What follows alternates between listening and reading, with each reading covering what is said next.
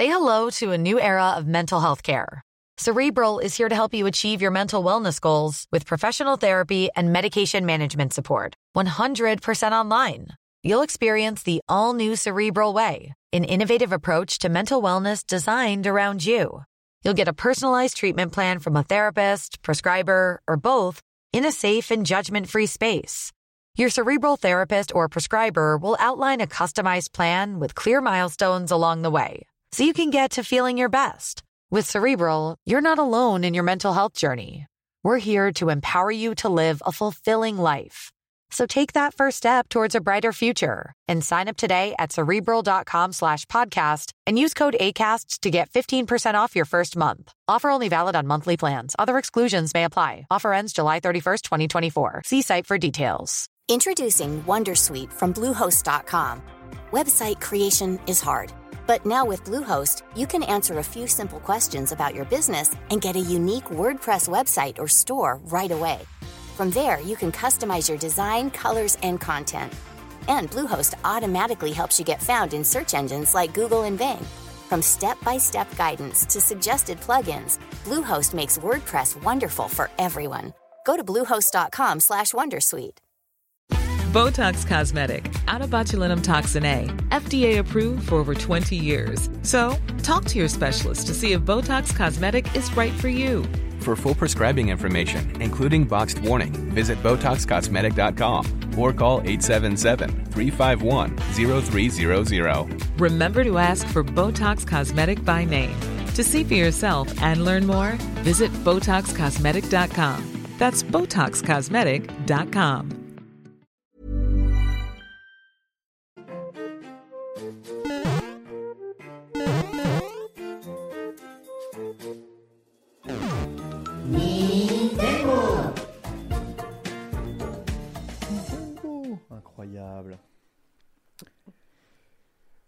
Bonjour à tous et bienvenue dans l'antre des N-Sex. Ravi de vous retrouver pour les Nintendo, votre podcast sur l'actualité Nintendo en direct du Japon. Et oui, une fois n'est pas coutume, incroyable, les caméras fonctionnent et sont super lumineuses, comme vous pouvez le voir. En effet, en ce moment, vous le savez, je suis au Japon et nous sommes accueillis dans les locaux d'ici Japon Corp. Merci à eux, un grand merci à eux pour leur accueil, pour pouvoir eh bien, tourner cet épisode depuis le locaux du Japon. Si vous écoutez cet épisode en podcast, évidemment, vous ne voyez rien, mais on va vous prouver que ça se passe au Japon.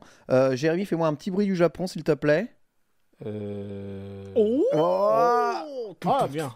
Oh, voilà, et bien comme vous le voyez, ça se passe au Japon. Avec moi, je suis en compagnie de Jérémy. Bonjour Jérémy, comment ça va à toi, Ça va très bien, et toi Ça va super, on a enchaîné deux émissions ensemble, parce qu'on a fait une émission juste avant. On se dit bonjour, mais ça fait trois heures qu'on est ensemble. Exactement, ouais, c'est la politesse. Ça me fait très plaisir de Ouais. t'avoir dans cette émission Ça ici. fait très plaisir que tu m'aies invité. Ah, grand fan de Nintendo, grand collectionneur, on va en parler avec toi. Et on est avec Nicolas. Bonjour Nicolas. Bonjour Ken, merci ça beaucoup va pour l'invitation, ça me fait ultra plaisir. Eh bien, ça me fait super plaisir aussi que, que tu accueilles. Toi, tu travailles chez Square Enix. Yes. Voilà, et tu vas pouvoir nous parler un tout petit peu, on va dire, de ta passion ou de ta non-passion pour Nintendo tous ensemble ici. Alors évidemment, j'ai réuni des Français autour de moi. C'est euh, évidemment plus simple, on va dire, pour le podcast aujourd'hui. Podcast d'ailleurs, et je vous le rappelle, émission qui est toujours 100% indépendante et financée par ses auditeurs et ses téléspectateurs. Merci à toutes et à tous pour votre soutien pour les Nintendo. Ils permettent d'exister. Je vous assure, vous n'avez pas euh, payé pour mon voyage au Japon. hein. Euh, Je suis ici sur mes vacances personnelles. Ce n'est pas le Patreon qui a payé le déplacement.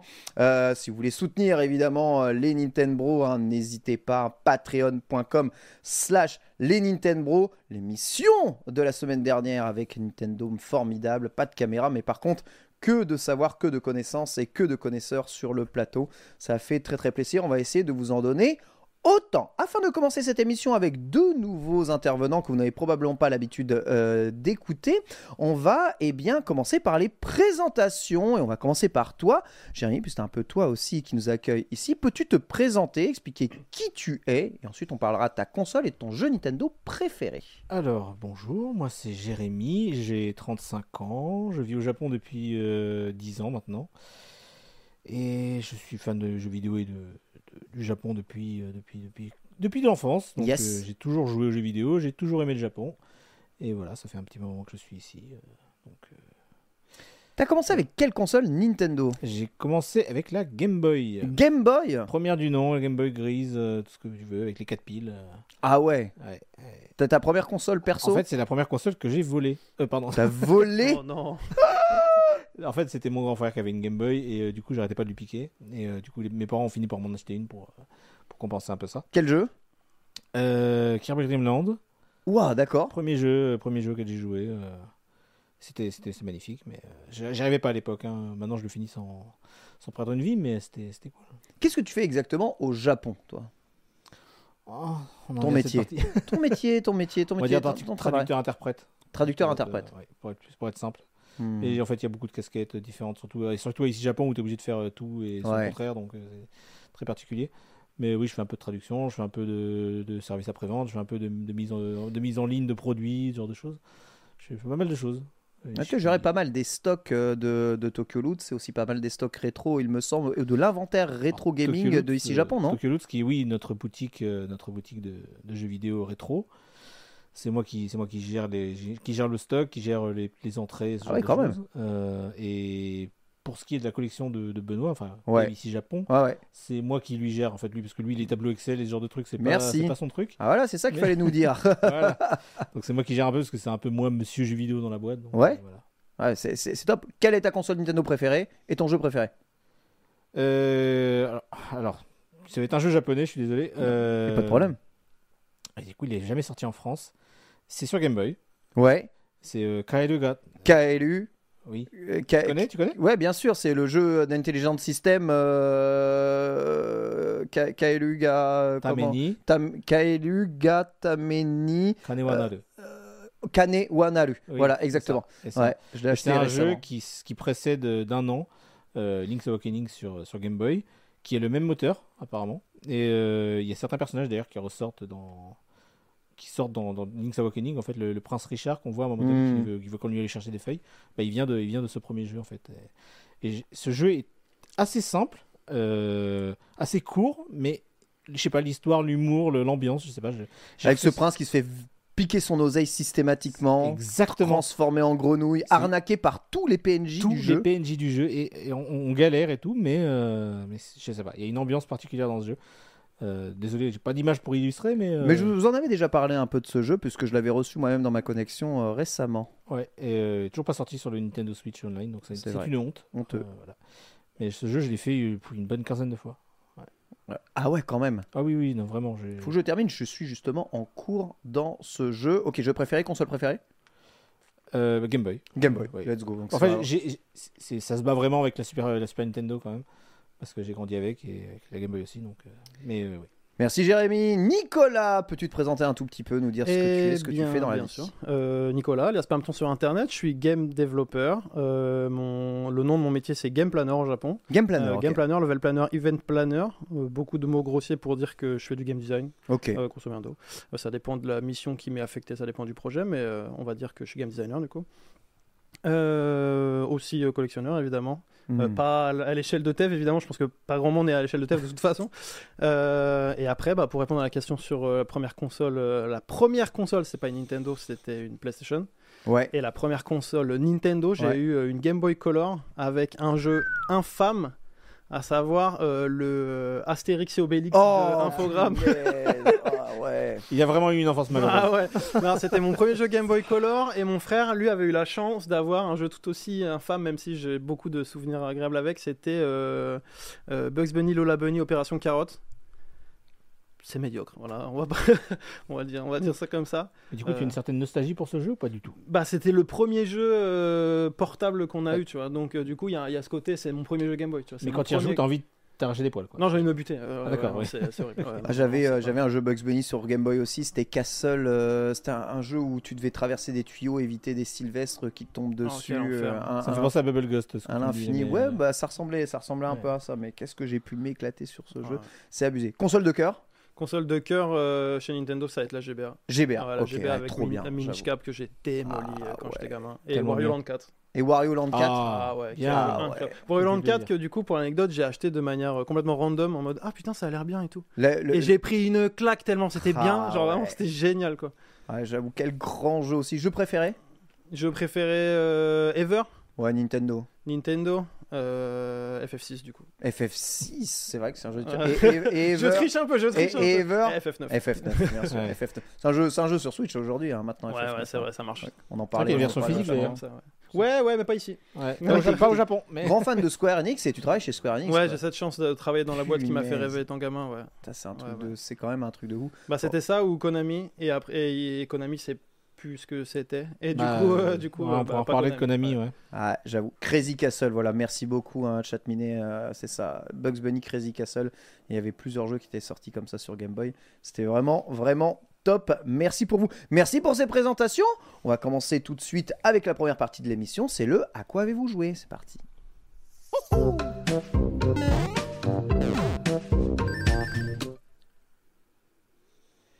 Alors, évidemment, production absolument incroyable, bien entendu. Ah bah oui, bah on a 18 caméras, on a, on a des micros de, de, de ouf malade. Euh, J'ai plus mon casque pour le podcast, donc je sais pas trop à quel niveau est-ce que l'on est. Mais euh, on va quand même parler un tout petit peu de ce à quoi on va jouer et on va en profiter qu'on est au Japon et que je suis avec toi, Jérémy, pour parler euh, eh bien d'une énorme sortie de cette fin d'année qui, chez nous, eh bien, est passée totalement, Totalement euh, inaperçue, oui. inaperçue, parce que elle n'est pas sortie. Mais c'est le jeu, eh bien, que je tiens ici dans mes mains, un Mameda Bakelu, jeu le, le de- titre complet, pardon, excuse-moi de te couper. Vas-y, je t'en Otogi prie. Katsugeki Mameda no Bakeru Oracle Saitaro no Sainan. Exactement. exact. J'ai envie de dire à tes souhaits, mais j'ai compris ce que tu as dit. euh, donc, euh, c'est c'est très difficile à prononcer en, en- en- en totalité. Un jeu de good film qui coûte ici, enfin, qui est vendu dans les 39 euros, en fait, euh, les prix de 39 euros au Japon, et qui est en fait la suite Spirituelle. de Goemon Mystical Ninja. Mystical Ninja, oui, Gambare Goemon au Japon. Gambare Goemon, c'est ça, qui était une licence Konami à la base. Alors en fait, à la base, euh, oui, bah, c'est toujours une licence Konami euh, qui est Ah oui, tombée, c'est qui est tombée dans les limbes. c'est pour Je- ça que ce n'est plus Goemon. Ce n'est pour, c'est pour ça que c'est plus Goemon. Par contre, c'est euh, les anciens de chez Konami qui faisaient les Goemon à l'époque, Let's go qui, ont, qui ont quitté Konami en 2005 et qui sont partis fonder leur propre boîte qui s'appelle Goodfield. Ouais. Et, euh, Et qui ont travaillé sur pas mal de jeux Nintendo aussi. Oui, hein, Yoshi euh, Craft. euh, Yoshi Crafted World, Crafted Yoshi's World, Woolly voilà. World, c'est eux, tout à fait. Exactement. Monkey Barrel aussi récemment. Exactement. en 2019, je crois. Tout à fait. qui est un, très, un bon petit jeu, on va dire. Voilà. Exactement. Et non, non, c'est. Je sais plus ce que je voulais dire. Tu voulais nous parler de, eh bien, Mameda Bakulu. Qu'est-ce que c'est, en quoi ça consiste Alors, et qu'est-ce que tu as un- pensé du jeu? Et tu peux nous afficher, hein, Victor, des images du jeu, hein, histoire de pouvoir illustrer. C'est un, jeu d'action loufoque 3D euh, dans, un, dans un univers euh, japonais un peu médiéval, un peu moderne. Ça, c'est moi en train d'y jouer en stream. hein, Ah voilà. ouais, tu fais let's play du jeu. Donc voilà, voilà. Je l'ai fini à 100% en stream. Ah ouais C'était- ouais, ouais, ouais. Vraiment, en fait, on- il y, a- bon, il y a beaucoup de musique euh, aussi euh, au niveau de l'ambiance. euh, C'est vraiment, c'est vraiment du Goemon. hein, euh, C'est très le Japon. C'est un peu euh, plus moderne. C'est très le Japon un peu féodal et tout euh, Ouais. sur certains aspects. C'est un peu féodal, mais c'est un peu moderne quand même parce qu'il y a des voitures, il y a des Ouais, des ça. comme ça. il y a Ouais. des- En fait, il y a beaucoup d'anachronismes. euh, Dans les bruitages, ça respire le Japon très ça respire le. Japon. Euh, les voix, bah, la, la- la voix principale, c'est quand même la voix de Naruto. De Naruto, Ah oui. Uzumaki, je l'ai Oui. reconnu direct, oui, bien sûr. Take- Takeuchi Junko quand même. qui Incroyable. la voix du personnage principal. Je, je pense que tout le budget du jeu est parti dans. dans- Dans, dans, dans le CU. J'avoue parce que c'est un jeu petit budget en vrai. hein. En fait, c'est un, tout petit budget. Moi qui, moi qui en tant que fan, euh, enfin en tant que voilà, grand fan de la série Goemon, euh, c'est un truc qui m'a fait énormément plaisir. Je pensais pas jouer un jour, un jour en fait, un, jeu, euh, à une suite spirituelle où j'aurais bien aimé jouer au vrai Goemon, mais bon, malheureusement c'est un peu, c'est un peu mort. Bah, si Euh, tu fais confiance à Konami de toute façon. hein. euh, pour ce qui est du jeu en lui-même, très bonne ambiance, comme je disais. euh, on est vraiment, enfin, je- quand tu joues dedans, t'as envie, juste envie de continuer à jouer en fait. Par contre, les petits défauts quand même, il est, il est un petit peu facile. Il est un peu Ouais, très facile. Ouais, ouais, ouais. J'ai ressenti ça en jouant un peu. hein. Alors le gameplay est intéressant, mais ouais, ok. Je me demandais, je me demandais si elle allait se complexifier un tout petit peu après. Il y a quelques niveaux un peu plus retors que d'autres vers la fin, genre euh, peut-être un deux ou trois niveaux. Mais euh, dans, dans l'ensemble, tu, tu marches sur le jeu. quoi. On est d'accord Voilà. que c'est niveau par niveau, tu as une map monte, il va de niveau en Tu niveau, vas- en les fait- niveaux sont fermés mais sont déterminés un peu en zone, un peu comme dans Super Mario 3D World, mais la caméra est libre. Il y a, oui, oui, il y a, il y a, il y a un- ça me fait beaucoup penser oui, à Super Mario 3D World, Ouais. effectivement, ouais. Et euh, oui, c'est vraiment, par- c'est vraiment par petites zones, tout Ouais. ça. Il y a quelques petites transformations aussi euh, au fur et à mesure de l'aventure. En fait, dans ce jeu, vous pouvez aller dans tout le Japon, dans toutes les régions du Japon. Donc, vous avez les 47. euh, ça fait un- une région est égale à un niveau. Et euh, quelques extras aussi, hein, parce qu'il y a quand même plus que 47 niveaux. Mais oui, sinon, c'est, sinon c'est un des mini-mondes ouverts, on va dire. Voilà. Un peu comme, euh, un peu comme euh, Super Mario 64. ou- Et donc tu as voilà. des loots à récupérer qui t'invitent à explorer les niveaux, c'est ça pour Tu faire quel- le 100%. en fait, ce qui, est intéressant, bon voilà, faut un peu lire le japonais, mais en fait, ce qui est intéressant aussi, c'est que dans chaque niveau, vous avez des, des, des, ce qu'on appelle des omiyage, c'est, euh, c'est ça. c'est des objets, des, des, des choses, des trucs à manger, la nourriture typique de chaque région. Tu as 5 caca. Et tu as 5 kaka, des unchiku, c'est un jeu de mots en japonais, un, Ouais. un peu obscur à expliquer, mais unchiku, c'est un, un, truc au niveau de la connaissance, voilà. Mm. Et donc c'est des caca, mais unchi, ça veut dire caca aussi, donc du coup, c'est unchiku. La il- il connaissance du caca, Voilà, donc il te donne des tips. il te- Non, c'est même pas des tips, c'est des, des informations sur la région. Ouais, ok, d'accord. Il te dit, euh, ouais, par exemple, euh, dans la, dans la région, dans la, dans la préfecture de, de Gunma, euh, ils Ah ouais ça, euh, ils font ça, et en fait, ils mangent ça parce que à l'époque, le, le- le shogun, il disait ça, machin. Trop Il stylé. y a que des, que des histoires comme ça. Trop stylé.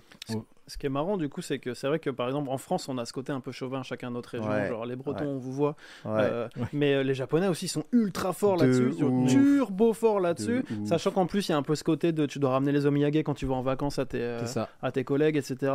Et, euh, et en plus, il y a vraiment ce côté, ben, à Omori, on fait des pommes, à Ehime, on fait des mikan, enfin, on fait des mandarines, à Hokkaido, on fait du lait et des patates. Et, et donc, du coup, c'est vrai que c'est assez bien retranscrit, j'ai l'impression, dans le jeu, ce côté, euh, on va trouver le truc particulier de chaque région pour vraiment te donner envie, limite euh, truc sponsorisé par euh, l'Office du tourisme. Quoi. En fait, on sent un amour. On ressent vraiment De un ouf, amour ouais. du, du- des régions, euh, des producteurs, en fait, tout simplement. euh, ils, ressentent, ils ont vraiment un amour pour les régions, pour les, pour les, petits, les petits coins. C'est les dommage, petits pourquoi ils nous le sortent pas chez nous euh, le jeu? Je sais Bah, que alors c'est un- je sais déjà- que c'est un petit budget, mais Goodfield sont très liés à Nintendo. Ils en ont fait En la fait, pub c'est le, à le- mort c'est dans un les jeu qui- Nintendo il est Direct. auto-édité, le jeu. Oui, il est C'est-à-dire que- auto-édité. Il Oui. est auto-édité. Il n'y a, pas- il y a pas le logo Nintendo dessus. Mais Non. c'est pour ça que le jeu vaut. Je l'ai je l'ai payé, je crois, 4900 yens. Donc ça fait 35 balles. En quoi. vrai, même, même en Est-ce que- démat, je pense qu'ils République. Vraiment, Est-ce que c'est pas euh, trop japono-japonais dans le sens où euh, vraiment on te fait visiter C'est- toutes les régions et, c'est du c'est coup, clairement. euh, L'humour, il est, l'humour, il est japonais. très Oui, mais je veux dire, le Japon. Enfin, en- Mais le jeu France, est beau exemple, euh, et super sympa à le, jouer. le jeu est beau. Il y a quelques ralentissements de temps en temps, Oui. mais bon, on peut leur pardonner. Pas très fluide, mais je joue à Euh. Pokémon, moi, frérot, donc ça va. C'est vrai que je parle à un expert. Ouais. Mais euh, sinon, quoi dire de plus euh, Combien de temps pour le terminer? J'ai mis 13 streams de 2 heures. Donc, euh, ouais. euh, Ah, t'as fait quand même euh, plus de 20 heures pour faire 100%. ouais. Parce que je voulais absolument avoir tous les cacas. C'est riche, c'est normal. Tous les Tout le cacas, monde va avoir tous les cacas. Voilà, c'est ça. Après, il y a aussi un truc. euh, Ah oui, j'ai pas, j'ai pas oublié de par- j'ai oublié de parler de ça, pardon. Une des caractéristiques de la série Gumball et Goemon, c'est quand même les batailles euh, de robots géants. Ah, il y en a encore? Il y en a dans celui-là Ah, aussi. trop bien. trop cool. Ok, un peu, un peu, un tout petit peu décevant. Euh, Un peu trop Ah, facile encore une fois. Ok. Euh, bon, c'est un peu dommage, mais l'ambiance c'est est là. leur- En tout c'est cas, leur- l'ambiance est là. C'est leur premier jet, tu vois. Ouais, et moi j'aimerais beaucoup qu'ils fassent une suite. D'ailleurs, quand on finit le jeu, il y a une petite réplique qui, qui te dit Ah ouais, ils comptent en faire une suite. Sauf que malheureusement, le jeu ne se vend pas du tout. Euh, Ah ouais? C'est un fiasco total. Euh, Non. ouais, ouais, non. Quand j'ai acheté le jeu, genre euh, après un mois après la sortie, je suis allé voir, vous savez, sur, sur Amazon, on peut voir Ouais. combien d'exemplaires ont été vendus. Et ben, il y a marqué 300 exemplaires vendus. Mais c'est trop dommage. C'est pour ça que je dis qu'il devrait l'exporter parce que moi je suis en train de jouer au, au jeu en ce moment. Ouais. Je kiffe. C'est trop Ouais. bien, c'est trop chill à faire en fait. C'est, c'est... Et t'as t'as pas besoin de parler japonais, t'en fous de Enfin, ce qu'ils pour, disent. pour hein. y jouer, euh, non, franchement, tu Ah, franchement, tu joues, euh, tu joues, tu fais les niveaux, tu fais La- explore les niveaux, tu tapes. La euh, Switch n'est pas zonée en plus, donc voilà, si vous voulez essayer. C'est trop bien. Ouais, non, c'est trop trop bien. Je suis un peu déçu. euh. Kyonchin qui demande c'est quoi le jeu du coup. Ken va nous faire le plaisir de répéter le nom entier Mameda. Bakelu, mais je donnerai pas le nom en entier. Mais si, mais si, mais si. vas-y. Mameda Bakelu, c'est très bien. Ouais, Mameda no Bakele. Mameda Allez. no. Bakelu, exactement. voilà. C'est euh, la suite spirituelle de Goemon, fait par Goodfield, les développeurs de Yoshi Woolly World et Yoshi's Crafted World, notamment sur Nintendo Switch. Notez qu'il y a un deuxième jeu, et celui-là, par contre, il a cartonné. Et le Oui. paradoxe, Oui. c'est que c'est Konami aussi euh, qui est derrière. Ouais. Eh bien, c'est le nouveau Momotaro Densensu World Dentetsu. Do. Dentetsu. Den Tetsu. Ah oui, Ouais. Den Tetsu. Évidemment, Oui. le jeu de mots à la con, euh, c'est rigolo. Euh, Momotaro Dentetsu Wordo, c'est un jeu de plateau hein, où tu lances euh, eh bien, les dés. C'est un immense Monopoly euh, gigantesque. J'a- J'adore ce jeu. Enfin, j'adore cette série. Et tous les Japonais adorent cette série. C'est le turbo classique, tous les japonais. C'est abusé, euh, hein. Tous les Japonais achètent ça. Ouais. Et, et si, tu sais, chez nous, on achète peut-être le Monopoly euh, sur PlayStation pour jouer en famille euh, de temps en temps, ça arrive. Eux, c'est Momo, Ah Taro, Dentetsu. il existe même un jeu, un jeu physique. Genre un vrai jeu de plateau euh, avec. euh, Ah ouais? Oui, oui, oui. Ah, ça, je savais pas ça. Ah, je savais suis pas non trop plus. curieux du coup de- d'essayer de choper ça. Tu, bah, tu en trouves dans n'importe quel Yamada Denki ou truc comme ça, tu vois. Ah, j'ai jamais regardé. Bah, comme je cherchais pas, du coup, euh, voilà. Ouais, mais, et, euh, non mais du coup c'est c'est un immense succès. ça- C'est une série qui existe depuis euh, longtemps, la Famicom et tout quoi. Exactement. Donc euh, donc, euh, c'est le Mais jeu- on avait l'énième be- épisode quoi. Dans Nintendo, on avait bugué quand le premier était sorti sur Switch. En fait, on avait vu le premier, il enregistrait des ventes hallucinantes et on voyait dans les tops des ventes, merci pour les illustrations, euh, dans le top des ventes, on voyait Momotaro Dentetsu et je suis mais qu'est-ce que c'est que ce, ce jeu C'est pas possible. Euh, comment est-ce qu'il peut autant cartonner sachant qu'il ne sort qu'au Japon, il est full en japonais et il ne sort pas de là. Vous savez, c'est une émission un peu spéciale Japon. Et là, le World sort et il enregistre des scores encore meilleurs. C'est-à-dire qu'il sort en fin, fin, fin d'année Ouais. pour les fêtes parce que durant le nouvel an au Japon, la famille se réunit et euh, généralement, bah, tu vois, euh, tu joues à- un peu à la Switch euh, tous ensemble et les, les, les, les- les familles jouent à ça parce que tu peux jouer à 4 en tour par tour. C'est trop bien. C'est Et le jeu le plus cruel du monde. ah bah c'est c'est cruel, hein. c'est C'est c'est le hasard, c'est. Saikolo, Saikolo, donc euh, le lancer de dés, lancer de dés, donc euh, Non, parce qu'en fait dans, dans le jeu la particularité c'est que vous avez un, le- un dieu de la comment on pourrait dire la dieu de la de la chance. non, un bimbo gami. euh, Des, des pauvres? Ouais dieu des pauvres. Ah le dieu des pauvres. Ouais, et du coup, il vient pour vous piquer votre argent ou vous faire d'autres trucs, genre vous déplacer de case ou trucs comme ça. Et euh, C'est vraiment que les japonais pour inventer le dieu des pauvres. Ah le dieu des pauvres, euh, j'avoue. Mais euh, on le voit sur Ah, la- nous, sur on, la- a, on a Emmanuel Macron en France, hein, euh, c'est pas Ah. mal aussi. hein. Mais euh, ouais, j'avoue, c'est chaud. Et donc le but du jeu, c'est de devenir le plus riche et de devenir. un- Exactement. Voilà, c'est vraiment juste. C'est life. C'est c'est- c'est- c'est Monopoly. Ouais. C'est Monopoly. Moi, j'avais ma série de cœur préférée de jeux de plateau qui est Itadaki Street. Ouais. Voilà, qui était le jeu de par, du créateur, bah, c'est Yuji Horii euh, derrière, euh, et les créateurs de Dragon Quest. hein. Et lui a fait Dragon Quest et il a fait Itadaki Street. Et, euh, et ensuite, il a mixé Final Fantasy Dragon Quest dans Itadaki Street. Il y en a même un qui était sorti avec Nintendo en collaboration. C'est Mario et, Mario et Dragon Quest euh, in Itadaki Street et sur Wii. Et, euh, et la dernière version, c'est la version PlayStation 4, il me semble. Et euh, j'adore ce jeu. Et c'est un Monopoly plus plus. C'est un Monopoly avec un système d'investissement en action sur les, les quartiers. Tu, Imagine, tu tu as un peu ça à chaque fois que tu t'arrêtes à une gare aussi dans ce jeu. Ah Oui, oui. bah voilà, bah c'est- le même esprit, je pense. Je pense que tout ça, tout ça, c'est un peu copié les uns les uns avec les autres. Et, euh, et On est d'accord que Momo Dentetsu, ça sort pas en Occident. hein? Non, Non. non, non. Ça, ces deux jeux-là, ces deux jeux-là ne sortent sortent pas et peut-être sortiront jamais, je pense. Alors au- autant Mameda, vous pouvez vous essayer, autant Momotaro. si Ah, Momotaro, il faut- parler ouais, japonais, non, hein. ça, ouais. Si vous C'est lisez, faut lire le japonais, surtout. faut lire le japonais. Ouais.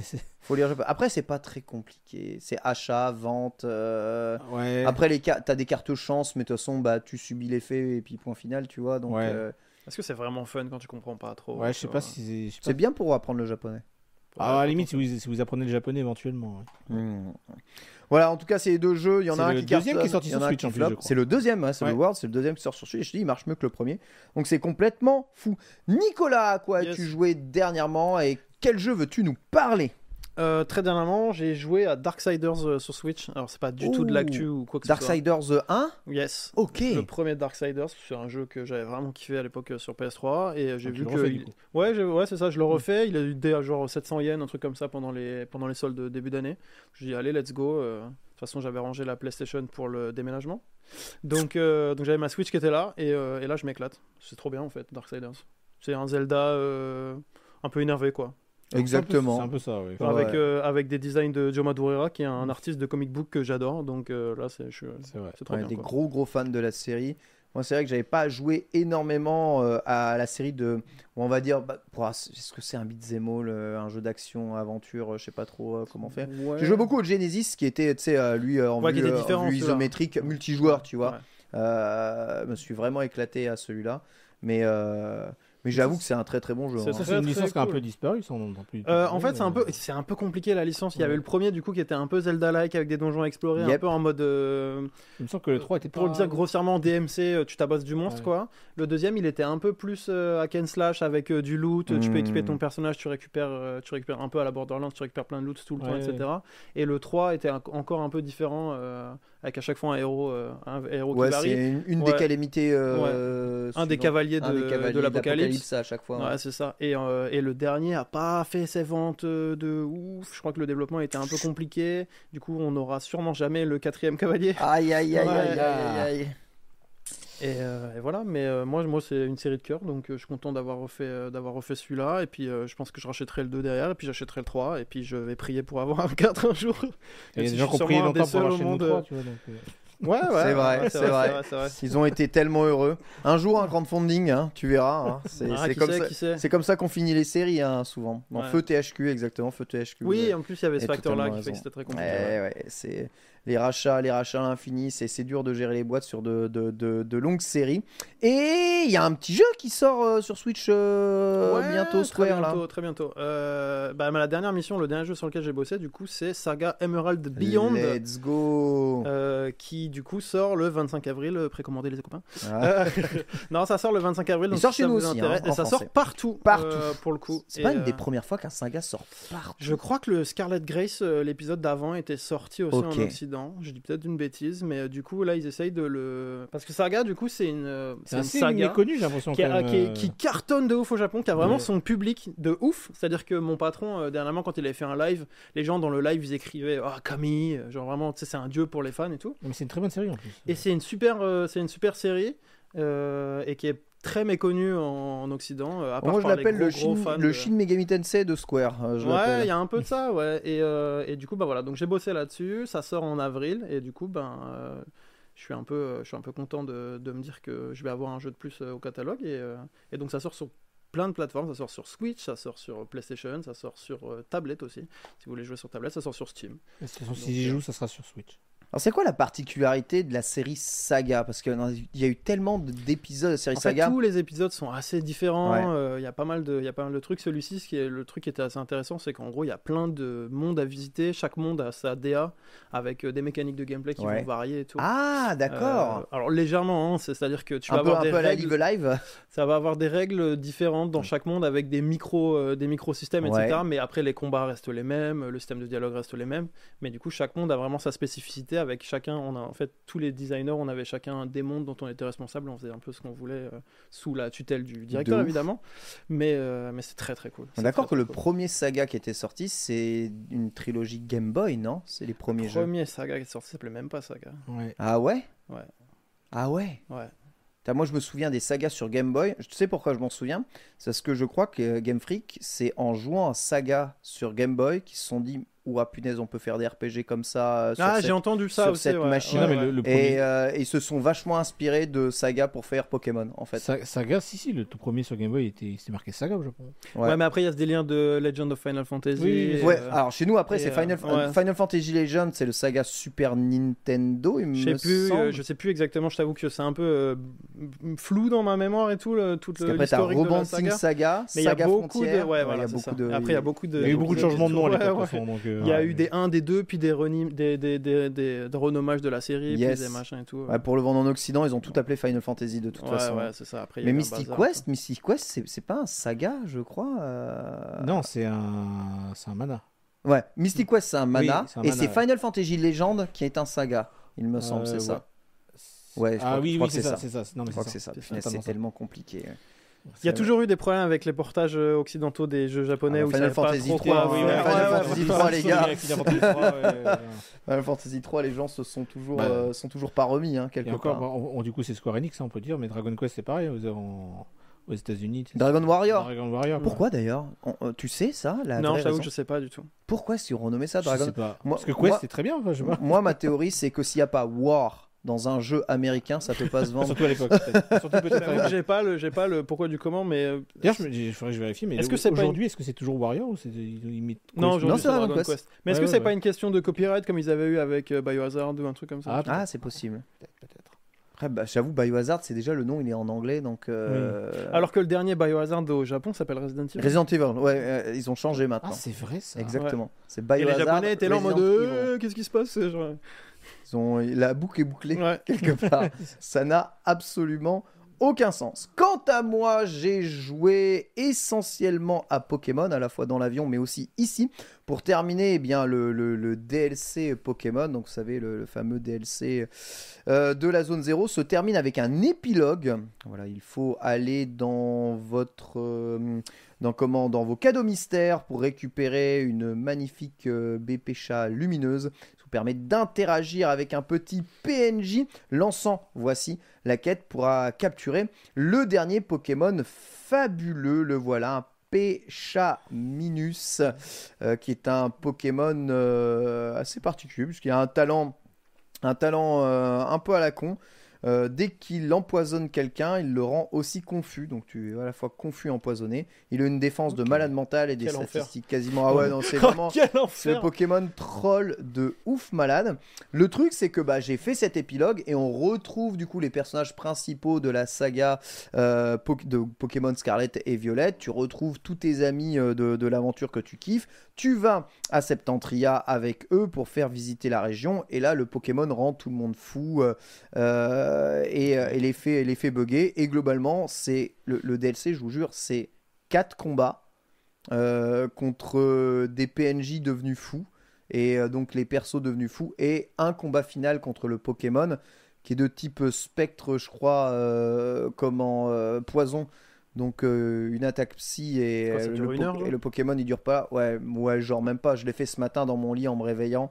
C'est vraiment très rapide. Ah et, euh, et la déception je trouve voilà tout le monde fait kibi kibi kibi tu sais en faisant le truc comme ça. Merci beaucoup hein, pour, pour le raid euh, Shuden TV et c'est ridicule, c'est très drôle, mais c'est vraiment un épilogue à la con. Et la déception de ouf, c'est qu'en fait, ce Pokémon qui est censé être un peu le dernier des Adorami, qui est donc cette Ouais. famille de légendaires euh, de, de Septentria euh, complètement éclatée du cul. D'ailleurs, euh, au Pokémon Center, les peluches ne se vendent pas du tout, ils n'arrivent pas à les vendre tellement elles sont moches. En fait, les peluches des Adorami, c'est Ah, j'ai envie de dire les. Ouais, c'est les- terrible. Esdorami, franchement, c'est horrible. hein.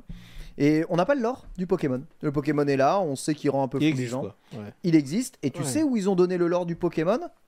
Dans un bouquin ou dans un guide Sur le site YouTube, internet frérot. Ah ouais, sur YouTube, la vidéo sur Twitter sur- ou sur YouTube est sortie avec le lore du Pokémon. Voilà, le Pokémon, il vient de là, il vient de, il vient de trucs. C'est sur la chaîne Pokémon, voilà. Ah, c'est abusé. Ah oui. C'est abusé, c'est sur la chaîne Pokémon où il y a le lore du Pokémon. T'es dans un jeu, t'as un nouveau Pokémon, il apparaît ici, il est lié aux Adorami. On t'explique rien, on sait Surtout pas si pourquoi. T'as un média qui est là pour te raconter des histoires, t'expliquer des trucs, faire le jeu vidéo, euh, genre let's go quoi. Fran- franchement, on sent, enfin quand même, on sent, ouais, je sais pas. On sent que Pokémon, enfin ce Pokémon, euh, voilà. C'est un euh, peu maudit, j'ai l'impression. quand même. bah, le jeu, le jeu cartonne, hein, le jeu est un carton Ouais, absolu ouais. et total, hein, donc euh, je sais pas s'il est maudit, mais euh, non, le jeu est bien, mais euh, c'est c'est juste qu'ils ont trop rushé, ils ont pas le temps de, de, de- de continuer à faire des, des vrais trucs dessus. Et c'est un ça, peu fait, triste. ça fait quoi. longtemps que j'ai arrêté, euh, que j'ai arrêté Pokémon, j'ai arrêté de jouer à Pokémon euh, X et Y. hein. Quand même, ça Ouais. date. Ouais, quand ouais, même. 3DS, Ah, avant, ouais, je faisais tous les épisodes. Ok, et ok. J'avais les deux versions à chaque fois. puis Ouais, je faisais, Ah oui, je faisais, d'accord. je- je- tu sais, je- 100% Pokédex quoi. j'élevais mes Pokémon, je faisais des œufs, je faisais des machins. Enfin, j'étais à fond dedans. Ah ouais. Waouh, ok, mais t'es- c'est passé t'es quoi quoi. J'étais vraiment à fond, je faisais tous les épisodes. Et X et Y, je les ai finis. J'ai fait. Ok. Ah, bah, après, c'est XY. Tu vois, XY, c'est le premier où euh, tu sens que Game Freak n'est pas allé au bout de son jeu. C'est-à-dire, l'a pas terminé. Euh, et t'as la moitié du jeu dans, dans, dans le jeu. Après, il y a eu, euh, je crois, Lune. euh, non. euh, ouais, euh, Ultra Soleil et Soleil. Lune. euh, Enfin, Lune Non, avant et ça Lune et c'était Soleil. euh, Ruby Et avant, t'as Omega Ruby et, euh, Omega et Saphir Alpha, mais qui est j'ai- un excellent mais jeu. J'ai j'ai acheté, j'ai acheté Ruby Omega. J'ai jamais fait. Et, Ah ouais c'est à ce Pourtant, il moment-là, est je me très suis très arrêté. bon, hein, mais c'est un Ah ouais, c'est vraiment bien. Mm. Euh. Ouais, il est très- c'est peut-être c'est peut-être le meilleur remake qu'ils aient Parce jamais que c'est fait. la dernière gêne à laquelle j'ai joué sérieusement, moi, c'est la, La six sur, sur- sur GBA. Mm. Non, non, sur GBA. Sur GBA, coup, la 3, euh, du la coup. Gen 3, quoi. Mm. Et quand je les ai vus, je me dis, est-ce que j'y vais? Et en même temps, j'avais été comme lui un peu déçu Ah, tu peux de y aller Gen vraiment, les jeux sont très Ah très ouais? bien. Ouais. hein, Et, du coup, est-ce que tu conseilles quand même Pokémon Écarlate et Violet à quelqu'un qui aurait abandonné Pokémon euh, bah, comme moi? Ouais, ouais, parce que as, les mécaniques de Pokémon sont toujours là, et ensuite bah, c'est un, c'est un monde ouvert où tu es, vraiment libre d'avancer, d'explorer. Le problème, c'est que techniquement, c'est honteux. Mais ouais, l'histoire est plutôt bien. Moi, j'ai vraiment bien aimé l'histoire de ce Pokémon. Euh, Enfin, au moins, c'est c'est un truc. euh, ça, ça ressemble plus au Pokémon d'avant, mais t'as quand même les arènes qui sont là, etc. etc. Il y a quand même un. Même un gros lore, ils ont bien taffé leur région, ils ont bien taffé leur perso, les personnages sont comme ça, tu sens que tu sens que les cartes des persos, ça se vend bien. Ouais, ouais, ouais. super- Notamment euh, la petite fille là, j'avais vu. Ouais, machine, etc. euh, Du coup, ils, ils taffent vraiment bien leur design de perso et les, coup, caractères des persos. quoi. Parce que Ouais, il y a une histoire, c'était un peu anecdotique quand même. Faut être Ouais, non, non, il y, a une- il y a une Ouais. histoire, une histoire. Mais c'est dommage que l'histoire soit un peu rushée ensuite à la fin avec les DLC. Mais euh, parce que la fin de l'histoire est dans les DLC. Ah, non. Mais euh, ouais, enfin, oui. Enfin, enfin l'histoire est terminée sans le DLC, mais Oui, la vraie fin de l'histoire, enfin, tu vois, tu as, une zone au centre de ce Pokémon. faut explorer cette zone au centre. et Il y a un secret dans cette zone euh, au centre. Et en fait, à la fin de l'histoire, t'as pas vraiment le secret. Tu, tu as juste les, les raisons de l'apparition du Pokémon légendaire. Et, euh, et ça se résout comme ça. Mais tu n'as pas le secret, tu n'as pas la fin mot de l'histoire. Et ce fin mot de l'histoire, il est vraiment dans, dans, dans, dans le DLC. C'est vraiment que c'est vrai que c'est un peu dommage. Mais euh, tu vois, Oden 10, ça m'a renoué avec la licence Scarlet Violet. C'est un jeu. Tu, tu rejoues plus à Pokémon comme avant quand même, tu vois. C'est vraiment euh, Bah. très. Parce que épée bouclier, c'était un peu une demi-arnaque. hein. Parce que moi, Euh, moi tu j'ai essayé de me remettre à la licence Arceus et j'ai pas réussi. Ah, mais Si, c'est- est-ce que c'était vraiment le meilleur épisode pour te remettre à l'essence Ouais. vraiment Après, Arce- Arceus, c'est juste un jeu d'exploration et de capture. hein. Le système de combat est à chier. Bah, et- c'est ça, moi j'aime bien les combats, tu vois. Dans... Ah, bah, le, le- le système de combat, il est vraiment très bon dans, dans Scarlet Violet, je trouve. Ouais. Euh, Peut-être que je lui donnerai une chance. euh, ouais. Écoute, hein, c'est euh, c'est- comme tu veux. Le, le truc, c'est que moi, je te conseillerais de pas acheter le jeu. Euh, Parce que, faut sincèrement, faut pas faire des ventes un jeu qui est aussi, Ah oui. aussi tâche technique. Tu en, tu en parlais un peu, Nicolas, mais t'es dev quand même. Ouais. T'es t'es développeur. Enfin, t'as- joué à Arceus, t'as joué à Scarlet Violet. Enfin, tu, vous, chez Square, vous l'avez bien eu dans les mains, Scarlet, le jeu. Je l'ai pas fait. Qu'est- Qu'est-ce euh, que Square en dit quand on- ils ont Ah, ça je dans vais pas les mains? parler au nom de Square. Je vais Ouais. pas parler au nom de Square. Par contre, je vais parler en, en mon nom euh, propre euh, et, et- et ceux de mes potes qui sont aussi dev. On a tous été choqués par Arceus à quel point genre c'est c'est pas à faire quoi. C'est ni fait ni à faire. genre. C'est pas, c'est un peu honteux. C'est franchement c'est un peu Même la- pour un jeu Switch, on est d'accord. même pour un jeu Switch. En fait, c'est une honte de sortir ça. genre. Je suis désolé, mais En plus, t'es Nintendo. Mameda non Bakelu, il est mieux, il est plus joli. Hein. Ah, mais complètement, complètement. Et c'est trois mecs qui le dev, quoi, tu vois. T'es Nintendo, euh, peu importe qui, qui, tu veux, qui tu veux voir, genre t'es Nintendo, Pokémon Company, Game Freak, t'es Endless Money, tu sors pas ça, genre. C'est pas, Ouais. c'est pas. Il y a des rumeurs au Japon. Enfin, est-ce qu'on les entend parler les, les, les devs de Game Freak? Est-ce que, est-ce que, est-ce que des fois ils parlent sur les réseaux? Est-ce que, est-ce qu'ils, est-ce qu'ils disent ce qu'ils ont sur le cœur ou je euh, crois pas. Je crois que c'est euh, surtout Game Freak en tant que société qui parle. Il y a- Ouais. Il y a un petit peu ça, mais. Mais ils ont pas, ils ont, enfin, pardonnez-moi, mais ils ont pas honte en fait?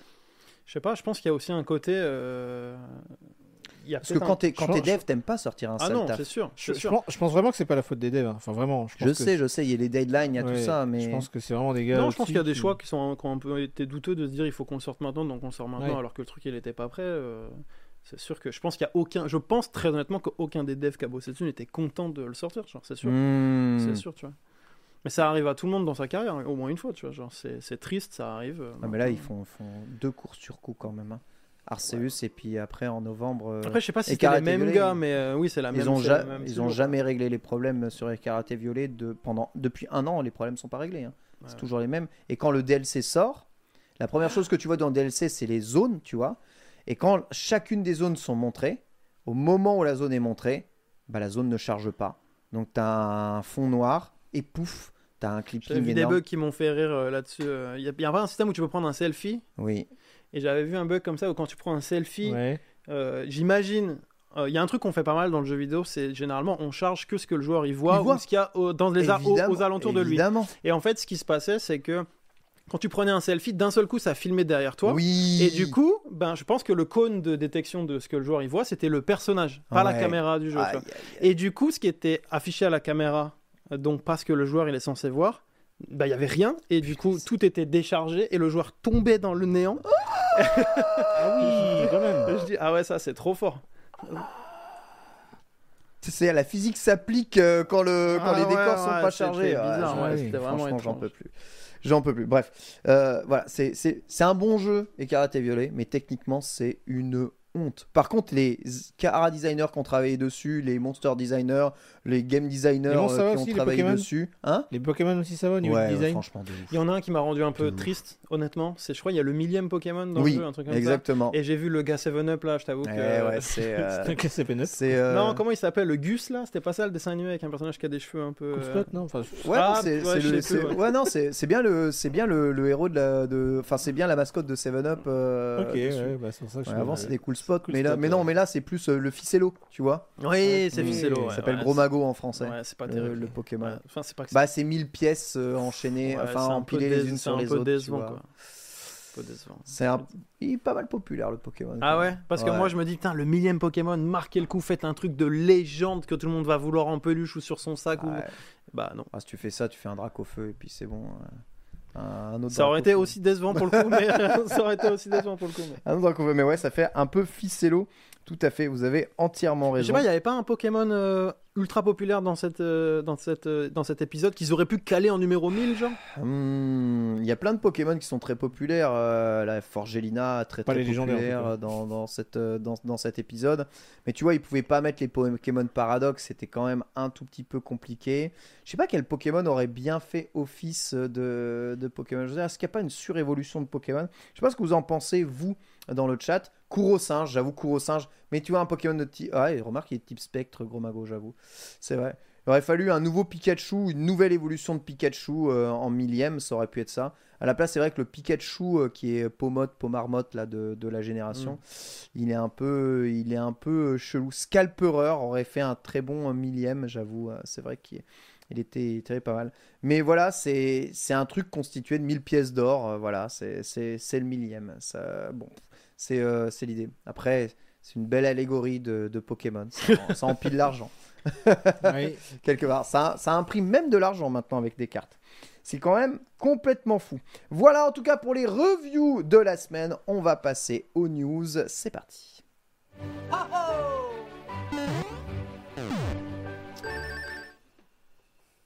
Et les news de la semaine, il y en a quand même pas mal avec notamment eh bien, la sortie aujourd'hui même. Alors avec le décalage horaire euh, chez vous, il doit être quelque chose à l'heure à laquelle nous enregistrons, je pense 14h, 14h30, euh, de Golden Sun 1 et Incroyable. 2 Ah, sur le Nintendo Switch Online plus incroyable. Enfin, vous pouvez les faire dans toutes les versions que vous voulez.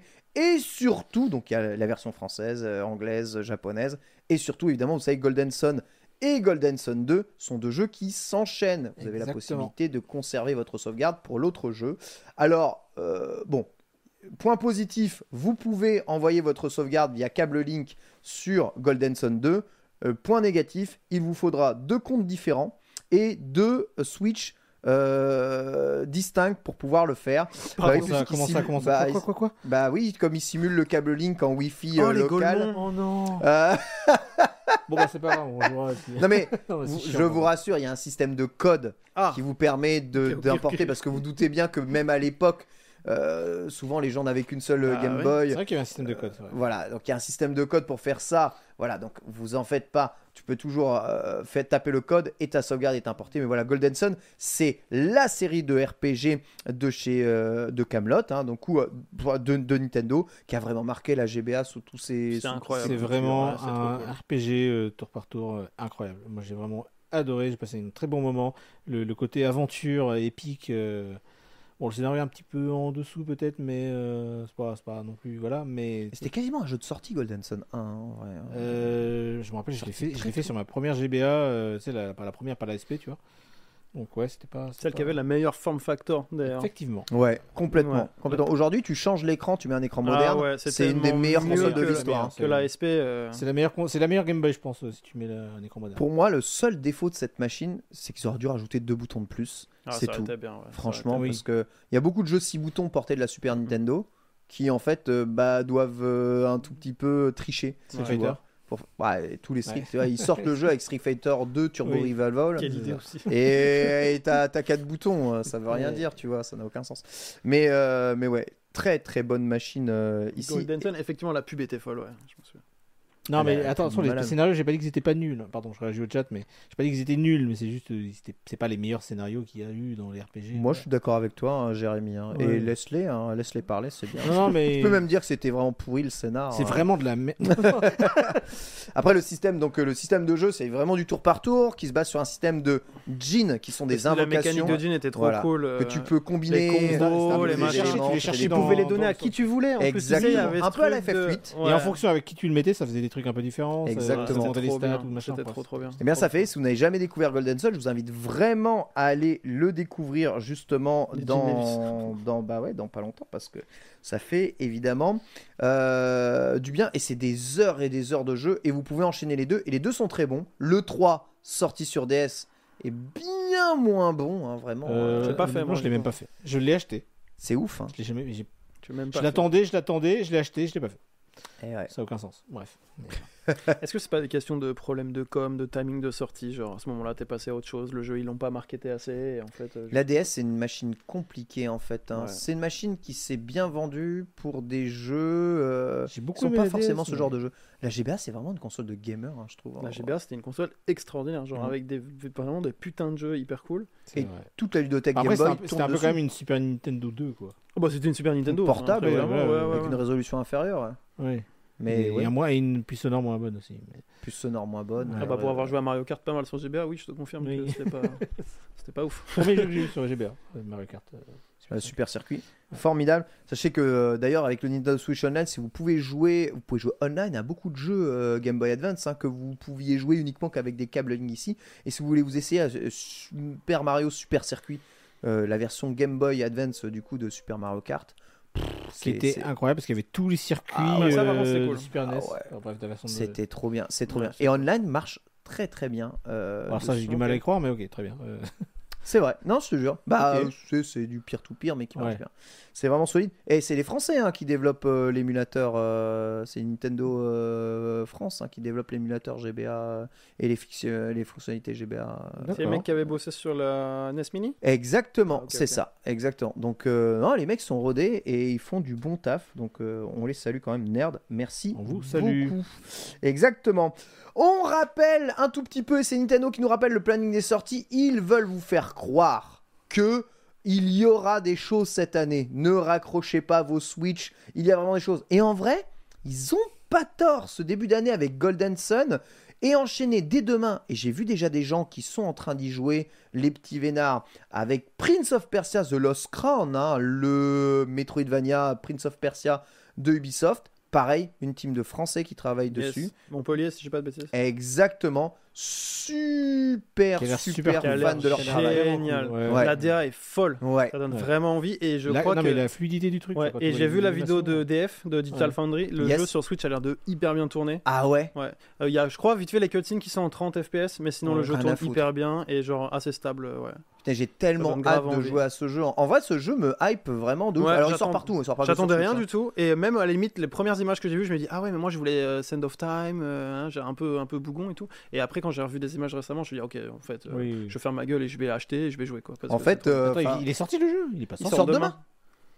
Ah, vous ah oui, il y en a qui le reçoivent plus tôt. Oui, je- là, il y en a. Ouais, j'ai vu, j'ai vu des vois, streams. vois, j'ai déjà fini le jeu à 100%. c'est pour ça. Ouais, j'ai vu des streams, j'ai vu des streams de gens qui, euh, qui jouent au jeu, etc., etc. Donc il y en a qui confirment bien. Ouais, c'est ça. Ori euh, Prince of Persia, c'est vraiment, euh, ouais, c'est Metroid Prince of Persia. J'ai l'impression que tu veux relancer un jeu, euh, on va dire, euh, ou une licence. Tu fais un Metroidvania avec, bien fait, bien produit, et t'es bon. hein. C'est- quand même dingue de se dire que c'est une saga quand même qui a commencé comme ça en 2D, euh, vu de, vu de côté. Ouais, et et qui Et oui, qui revient avec ouais. un truc super propre. Bah, Ouais. Zelda, euh, pa- pardon, pas Zelda, mais euh, je vais retrouver mes mots et après je te rappelle. Rayman a fait ça? Rayman, oui. Rayman a fait ça. Rayman, ouais, c'est vrai. J'avoue. Bah, J'allais dire Metroid Dread aussi. Et si ouais. je dis pas de bêtises, c'est les mêmes gars hein, derrière le jeu. Ah, euh, oui, Je c'est dis peut-être une connerie, mais c'est peut-être Ah, bien les mêmes possible que gars. ça sorte de chez. Montpel, légende, euh, Ouais. en effet. C'est incroyable d'ailleurs. Ouais. Bah écoutez, hein, c'est les talents d'Ubisoft, hein, il, faut, il faut les saluer hein, quand, on, quand on en a, surtout quand c'est français. Another Code sort le jour d'après, Another Code recollection que vous pouvez refaire. Ah, ça applaudit. Hein, vous- Ah ouais, ouais. je me frotte les mains là. Ah ouais, ouais. Ah, j'ai adoré le premier. J'ai fait que le premier, coupable. J'ai adoré ce jeu sur DS pour te dire. J'avais acheté le jeu avant d'avoir la DS. Ouais. pour euh, forcer un peu la main à mes parents en mode, Ah regardez, j'ai ouais. déjà un jeu, achetez-moi la Ah console ouais, et tout. à ce ouais, ouais, ouais, vraiment. Ouah, trop cool. Ouais, Et pourquoi euh, tu voulais le faire à ce point-là Bah oui, j'avoue. Parce que ça avait l'air trop cool. le dé- le- en fait, le, la- le truc de gameplay de la, le- de la DS à l'époque, ça, faisait, ça vendait du rêve, quoi. Genre, euh, ça a l'air trop cool, le tactile. Ouais. À l'époque, il n'y a pas trop de smartphones, hein. Enfin, tu C'est vois, vrai, genre, Donc vrai. euh, le tactile, le délire de tu plies ton écran, t'as des machins, le côté énigme, mais je sais pas, ça me vendait du rêve et, euh, et du coup je l'avais acheté et euh, j'ai pas regretté une seule seconde, le jeu était trop cool quoi. Ah, j'ai j'ai beaucoup aimé. Peut-être un version peu DS, court mais euh, c'était cool. ouais. En vrai, enfin, j'étais zéro hype de zéro hype pour ce jeu. Et là, euh, plus le temps passe et plus euh, j'ai des retours euh, eh bien, de ceux qui ont fait la version preview, tu vois, euh, dans la presse, ou euh, de ceux qui ont joué à l'époque. Je dis, mais non, mais c'est vraiment cool si tu l'as jamais fait. Euh, Vas-y, let's go. euh, c'est vraiment pas. Et c'est encore une licence Nintendo, hein, euh, Zorcode. hein. Mais si, si vous l'avez jamais fait, oui, je vous le conseille vraiment. Et puis je pense qu'il va être. Il va être Après je sais pas comment ils ont adapté le truc de la Oui, la, oui, de la DS sur, n'y a pas euh, d'écran tactile. parce qu'il y avait évidemment. Il y a vraiment un plus, écran tactile il y avait en vraiment ce côté euh, il y avait ouais, vraiment ce côté deux écrans qui étaient vraiment exploités dans les énigmes et tout. Donc je sais Attends, pas euh, comment ils ont réadapté ça mais mais à voir. En tout cas moi je suis hyper intéressé par le jeu, je pense que je vais l'acheter euh, si c'est pas Day One, ça sera dans la semaine quoi. Let's go. Eh bien, écoute, euh, je, je pense que je vais faire de même, ou alors je vais essayer de gratter un code. hein, hein, un jour.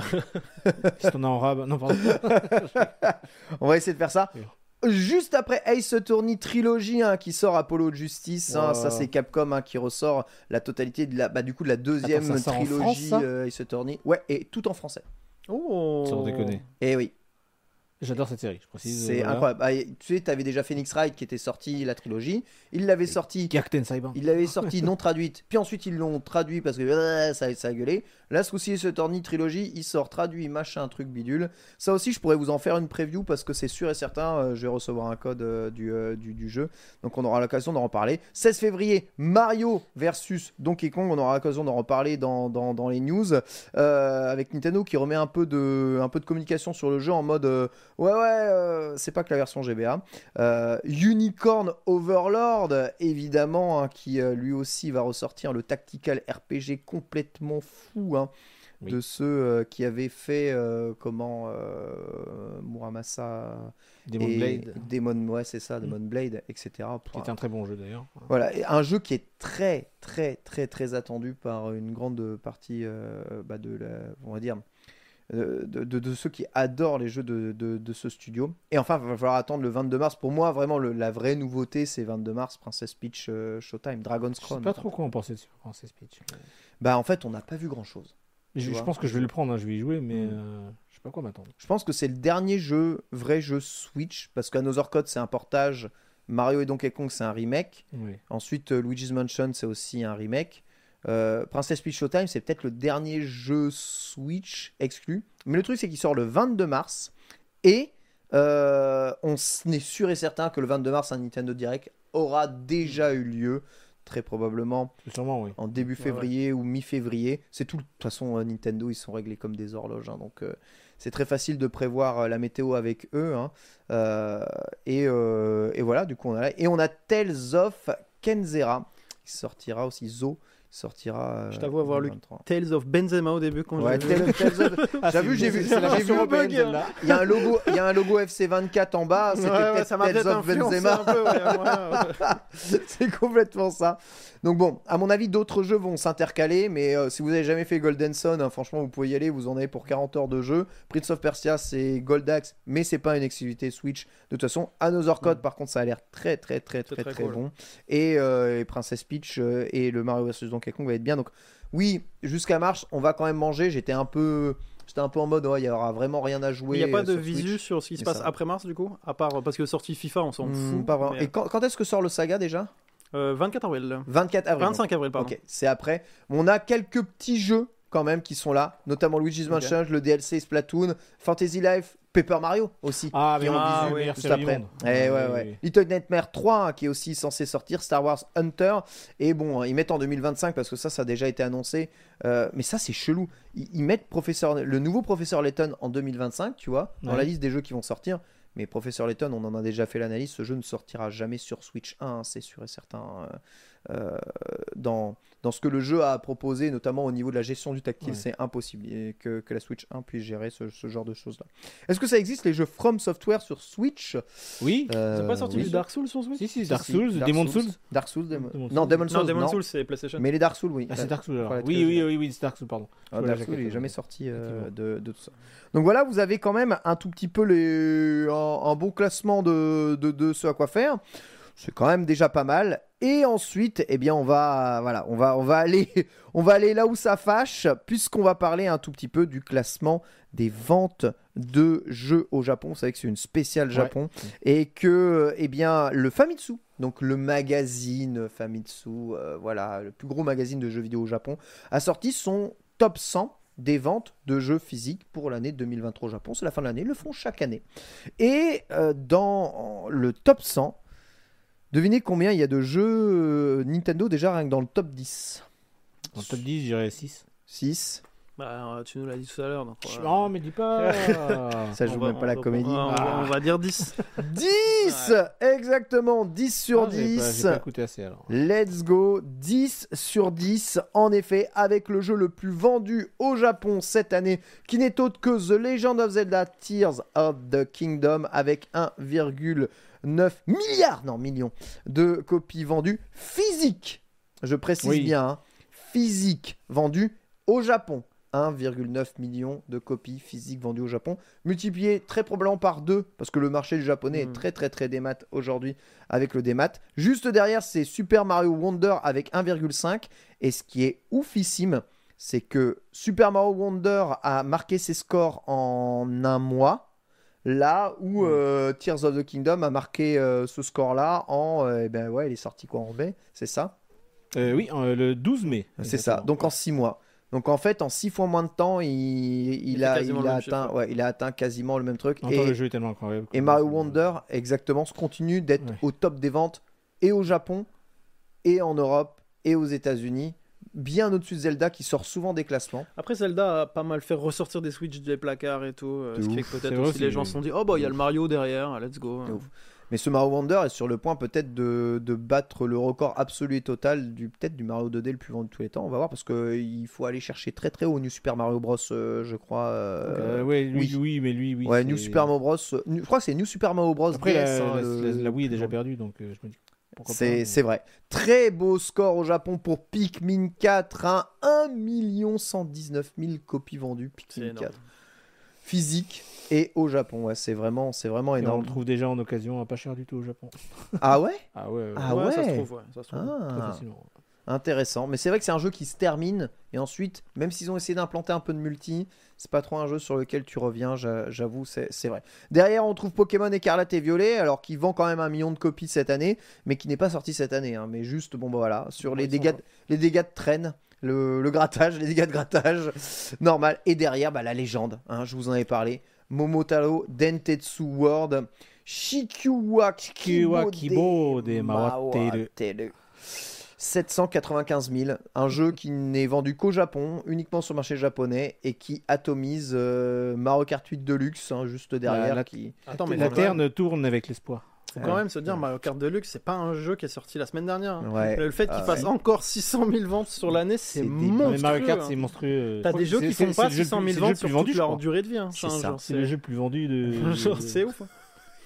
ça fait flipper. Et c'est en physique? Et c'est c'est au au Japon? physique, euh, juste sur le Japon. Ouais, non, c'est Non, mais c'est extraordinaire. c'est insane de Il faut chier. remettre le truc dans son contexte. Genre, C'est jeu qui est sorti il y a insane. combien de temps aujourd'hui? Bah, il est sorti en Cette- il y a en 2017. Non, mais bah, pas- si on compte la Wii, Ah, la bah Wii U, euh, c'est La Wii U, 2015, ouais, quoi. ouais, je c'est- crois. ouais, ouais. 2014. 2014. Le jeu, il a 10 ans. Non, 2000.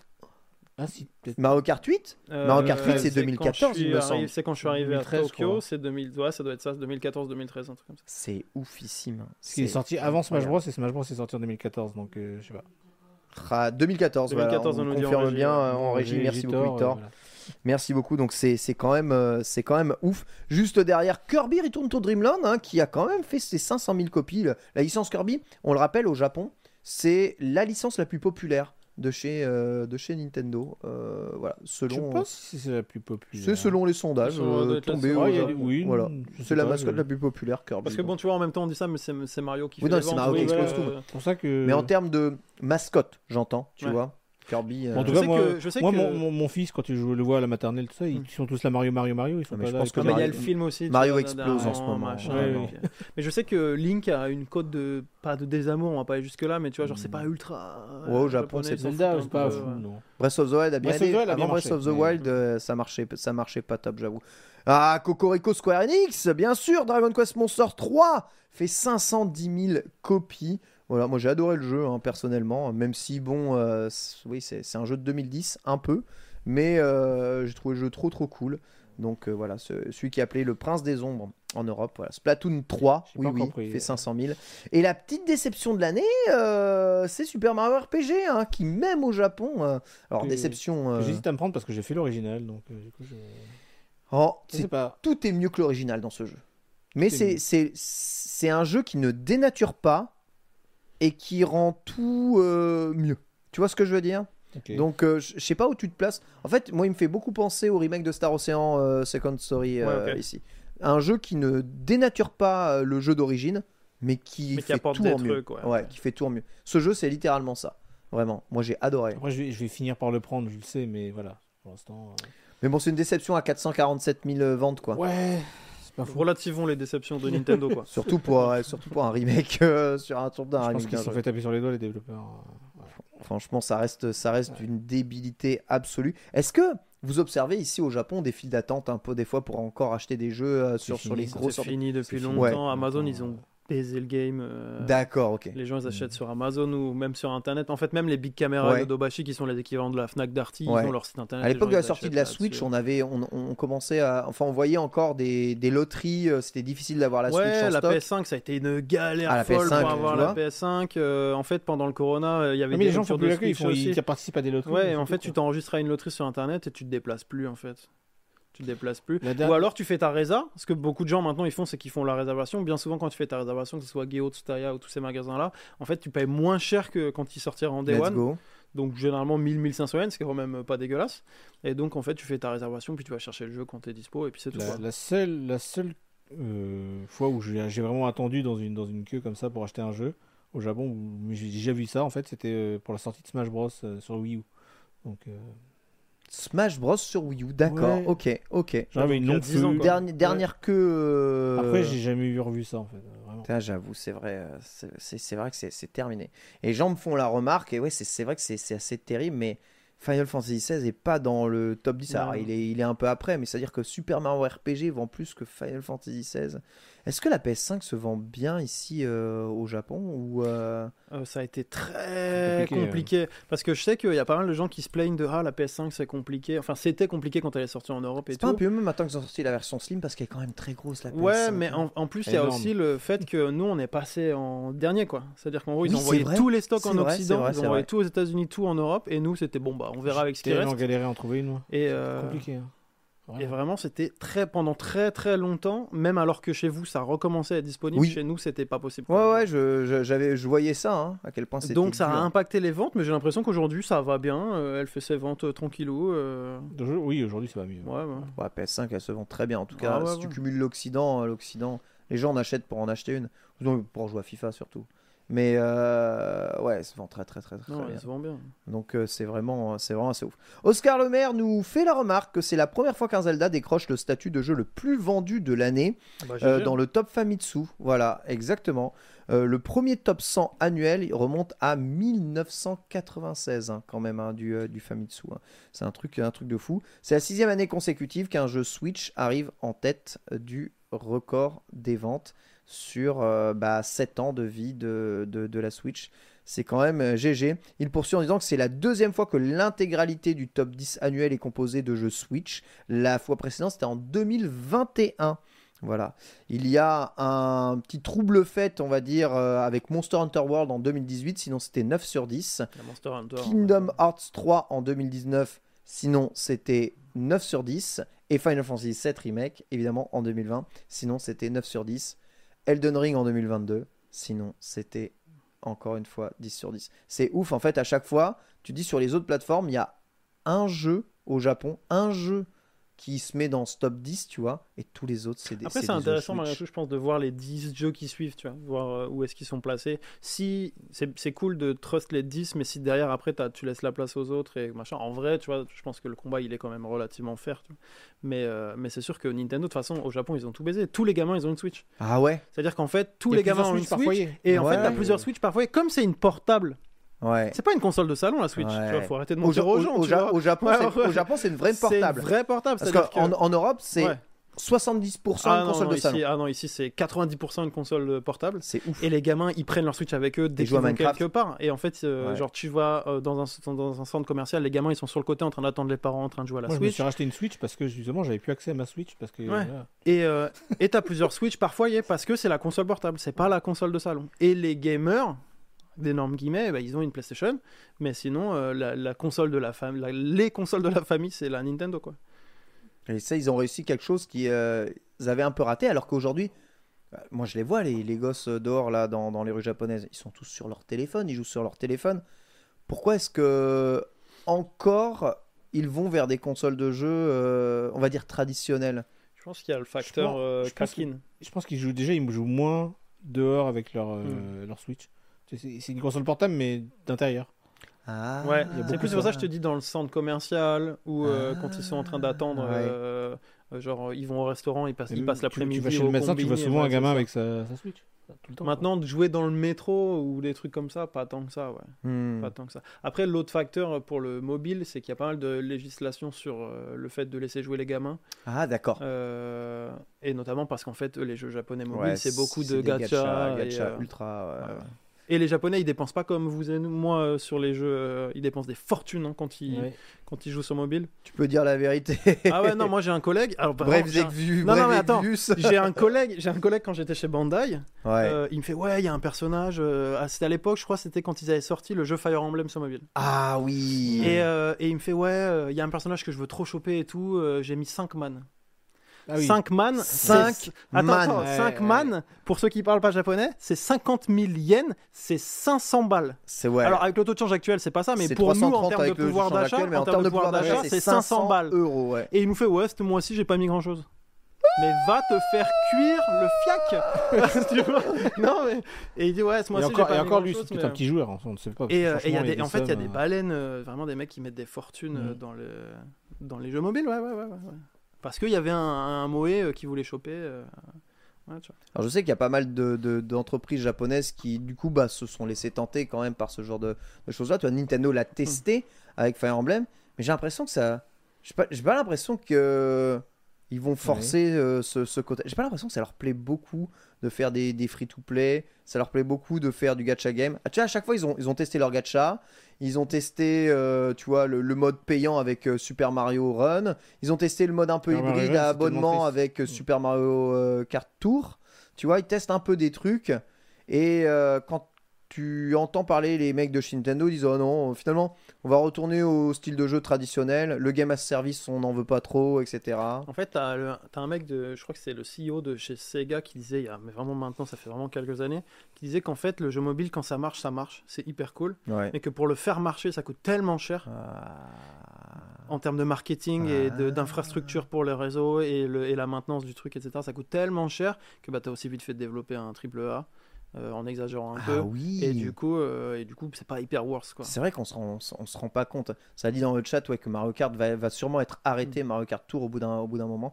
Et ouais, c'est vrai que vous avez raison. J'avais entendu parler aussi que Mario Kart Tour euh, allait arrêté, que c'était un peu son champ du signe. C'est pour ça un peu qu'ils ont téléporté un peu toutes les, euh, on va dire dans les leurs DLC, versions. ouais. Ouais, exactement dans les DLC.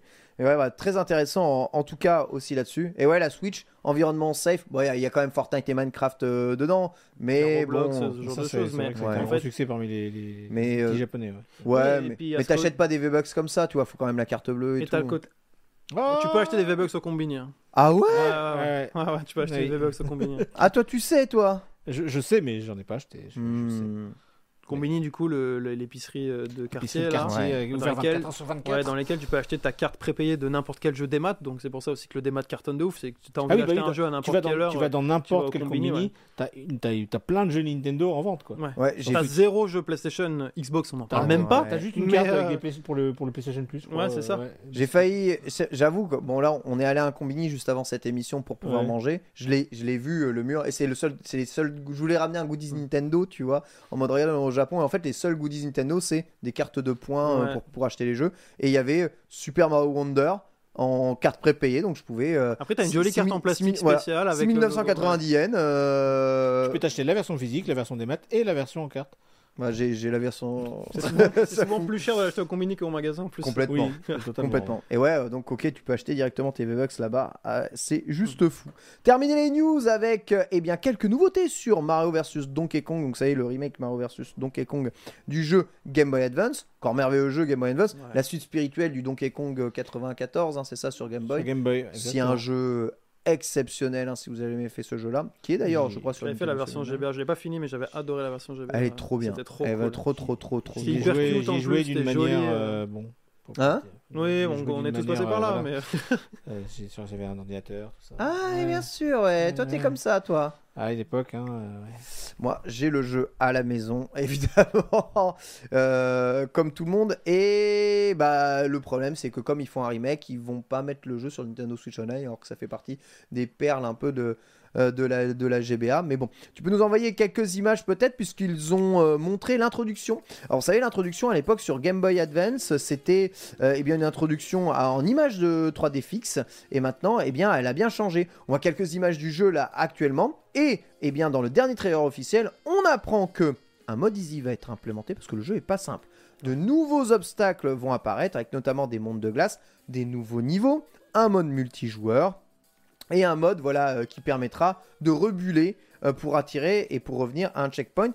Sachez que ça c'est plutôt pas mal parce que bon sang, le jeu donne beaucoup beaucoup beaucoup de vie si tu fais le 100%, mais c'est pas un jeu facile. hein. C'est vraiment pas un jeu facile. Jeu évidemment qui fait hommage à toute la série Donkey Kong, donc le jeu Donkey Kong original, Donkey Kong Junior euh, juste après, etc. Donkey Kong aussi, bah, du coup, sur Game Boy. Donkey Kong sur Game Boy, c'est la vraie suite Donkey Kong. On va dire que les Mario versus Donkey Kong d'après reprennent un gameplay tactile où tu joues Mm. uniquement les mini toys et ça devient un Lemmings Oui. euh, globalement C'est un game. bon jeu aussi, mais c'est. Là, on est sur un jeu de plateforme pur, hein, Ouais, ouais. avec euh, de, de la pure plateforme et où euh, la particularité de ce jeu, c'est que il y a des dégâts de chute. Normalement, dans Mario, tu chutes. euh, ouais, sauf dans Mario 64, dans, dans Mario 64, j'avoue, tu as des Oui, dégâts de chute. oui. Mais euh. Mario, c'est rare que tu aies des dégâts de chute, tu tombes de- d'où Tu tu tombes ou veux, tu tu tombes meurs pas, pas. quoi. ouais. Là, tu, tu as des dégâts de chute, il faut faire attention à, à comment tu tombes. Bah, pour rappeler Donkey Kong, hein, tout simplement. Donkey Kong, Ouais. tu sautes pas de n'importe où, tu tombes pas de n'importe où. C'était exactement pareil. Donc, euh, c'est cool. Il y en aura un peu pour tout le monde. Est-ce qu'il vous intéresse ce jeu euh franchement, je suis curieux de voir ce que ça Bah, donne. franchement, ayant fait l'épisode euh, l'épi- l'épisode GBA, oui, je suis, je suis curieux. Puis le, le- le- c'est plutôt joli, c'est En plus, mignon. c'est vraiment très joli. Et même. ça, c'est le genre de jeu que tu sais, tu fais trois niveaux. Euh, après, tu t'occupes du gosse. Après, tu fais autre chose. on voit le papa qui parle. non, mais c'est vrai, oui, oui, c'est Ouais. vrai, il faut ouais. être honnête. C'est des niveaux super rapides. C'est aussi pour ça que la, la Mm. Switch marche beaucoup au Japon, c'est parce que les, les- les pères de famille, les machins, tu vois, les, les salaryman, tu vois, ils peuvent pour ça tout le temps leur, leur Switch, sur- leur Switch sur eux. Et oui, donc oui, euh, je pense que je vais le prendre, ouais, ouais, vraiment. C'est vrai qu'en vrai, à part Zelda, les jeux Switch, souvent, ils sont assez pensés pour être. euh, Tu picores un peu et puis ensuite tu repars et, et c'est parti. euh, c'est pas grave si t'as pas joué, euh, si t'as pas joué des heures et des heures et des C'est heures. hein. l'héritage Monster Hunter, ça. J'ai joué à Super, Ouais. Mario, Super, Mario, Ouais. Super Mario Odyssey, je l'ai fait totalement comme ça. Ah J'avais- oui. J'avais j'avais beaucoup d'heures de transport, j'étais dans mon ancienne entreprise. voilà, je bossais beaucoup au Japon et euh, je picorais le jeu, quoi. Dans, le- dans le bus, dans le train, dans le machin. T'as eu une période quand même où les jeux ont vraiment été pensés pour ça. euh, Mm. Bah, on parlait. À tous les disais- jeux portables. Je, je euh, disais Monster Hunter, Ouais, euh, Monster mais c'était pareil, le Ah. MGS euh, sur PSP est vraiment été pensé pour ça aussi. vrai, vrai. Tu sens, tu sens quand même que, bah oui, que les designers pensent leur jeu en fonction du support sur lequel il sort. Et du coup, c'est intéressant ce que tu me dis, c'est que nous, on voit vraiment la console, la, la Switch. Franchement, en Europe, on la voit comme une console de salon. Si tu poses la question dans le chat, ils te répondront. J'utilise quasiment. Ça leur permet de justifier le prix auquel ils vendent les jeux aussi. Exact, et ouais, c'est vrai. Mais au Japon, qui est quand même un des gros marchés, un Mm. très très gros marché hein, pour, pour, pour Nintendo, euh, ils voient plus le côté portable de, de la machine. hein. Mais bizarrement, les, les gens n'achètent quand même pas beaucoup la Lite. Ils préfèrent quand même acheté la OLED, la dernière avec l'écran le plus gros. Elle est plus gros et plus joli. Moi, j'ai changé ma light pour. euh, Ah bah voilà. J'ai une OLED, jamais je reviens. Ah, sur- voilà. J'ai envie de C'est- vendre ma mort, télé pour changer ma télé parce que je veux du OLED, je veux que du OLED partout maintenant. C'est impossible. J'ai- commencé euh, Tears of the Kingdom sur une light, du coup. Ouais. Et euh, j'ai Ah ouais, joué, pauvre. joué 2-3 heures, j'ai fait, c'est bon, j'ai été sur Amazon, j'ai pris une, j'ai pris une, une OLED directe. Ah ouais. Tu sais que j'ai un pote qui a fait ça avec sa Vita à l'époque. Genre, Ah ouais en fait, il, Ah oui, il quand me- il voyait jouer avec ma. Vita. Ouais, Moi, ouais. j'avais la première. La première écran OLED. qui était extraordinaire. Incroyable. Et lui, il avait acheté une collector euh, FF10 euh, machin et tout. Et c'était du coup la version 2. La version 2. Avec, euh, Avec un le écran de downgrade. merde euh, LCD et en fait il a dit, je la garde parce que vas-y mais je suis dégoûté tu vois genre vraiment C'est abusé, hein. C'est abusé. Comment tuer la Vita Ah euh. Comment tuer la Ah Vita toute seule Il y a des erreurs, des erreurs à pas ouais faire. non l'OLED c'est c'est trop bien cette console elle est folle Ouais, ça j'avoue, c'est vrai. Et, euh, et ouais, Vita flop, mais Vita qui aurait pu être aussi une, machine qui aurait qui aurait, cartonné parce ouf, que elle avait tout de la Switch avant que la Switch ne sorte en fait. hein, cette oui et du coup pourquoi les gens prennent pas la Lite? Je pense qu'il y a aussi le facteur euh, dans l'idée la Switch c'est quand même t'enlèves les Joy-Con et tu branches sur la télé même si tu le fais jamais t'aimes bien l'idée de pouvoir le faire tu vois Et puis tu le fais quand même de temps en temps. Tu, Ouais, vois, ouais. euh, tu vas te faire un Mario Party par-ci ou un Momotaro Dentetsu, tu vois. Donc, euh, Il y a, il y a des rumeurs qui circulent sur le Twitter japonais quant à la prochaine console Nintendo ou pas? Bah, on sait qu'elle sort la semaine prochaine, mais. je- Ah, carrément. Ah ouais, ça, c'est- fort Twitter Non, hein, quand même ici. euh, sur, le, sur le Twitter japonais, pour l'instant, bah, il y, a des- il y a des rumeurs, mais c'est le même type de rumeurs que Ouais, ce qu'on ouais. voit en France. Vraiment, il n'y a, pas- il y a pas de gros leaks, euh, trucs comme ça. À votre avis, est-ce que Nintendo va être encore dans la prise de risque ou euh, va continuer sur ce qui serait une première hein, dans son histoire, hein, sur euh, on va dire une suite euh, tranquille, une- un rafraîchissement modéré? Moi, je pense. Je pense qu'ils vont rester vraiment sur le même modèle que la Switch. Ah ouais? Ça me paraît dur d'abandonner l'idée de la console nomado euh, salon. Ah, ça, pour moi, ils vont pas revenir. Alors, ça, Ouais. pour moi, ça c'est sûr. Ils Ils séparent jamais- pas les catégories. Ils vont pas, ils vont pas revenir à un portable et euh, salon, ça c'est sûr. Ok. ça me euh, paraît ouais ça me paraît Moi, ils vont, ça va juste une, une Switch 2, mais version En euh, fait, un peu ouais. plus puissante, quoi. J'ai vraiment du mal à imaginer quelles features ils peuvent apporter aujourd'hui où les gens ils vont se faire bah ouais c'est trop bien. Genre pourquoi on n'y a pas pensé avant? Parce que genre c'était tellement smart la Switch. Oui. Non, et, mais, euh, euh, et en même temps je les vois pas attaquer les autres sur la puissance genre jamais tu Ah oui, ils vont pas, ils vont pas faire une, ils vont Bah, pas faire un Steam Deck. s'ils veulent rester Mais en surtout que voilà t'as le Steam Deck t'as le Rogue Ally t'as les Ouais. machins etc donc je suis franchement j'ai aucune idée de ce qu'ils vont pouvoir faire. Mais par contre je suis hyper curieux quoi. Mm.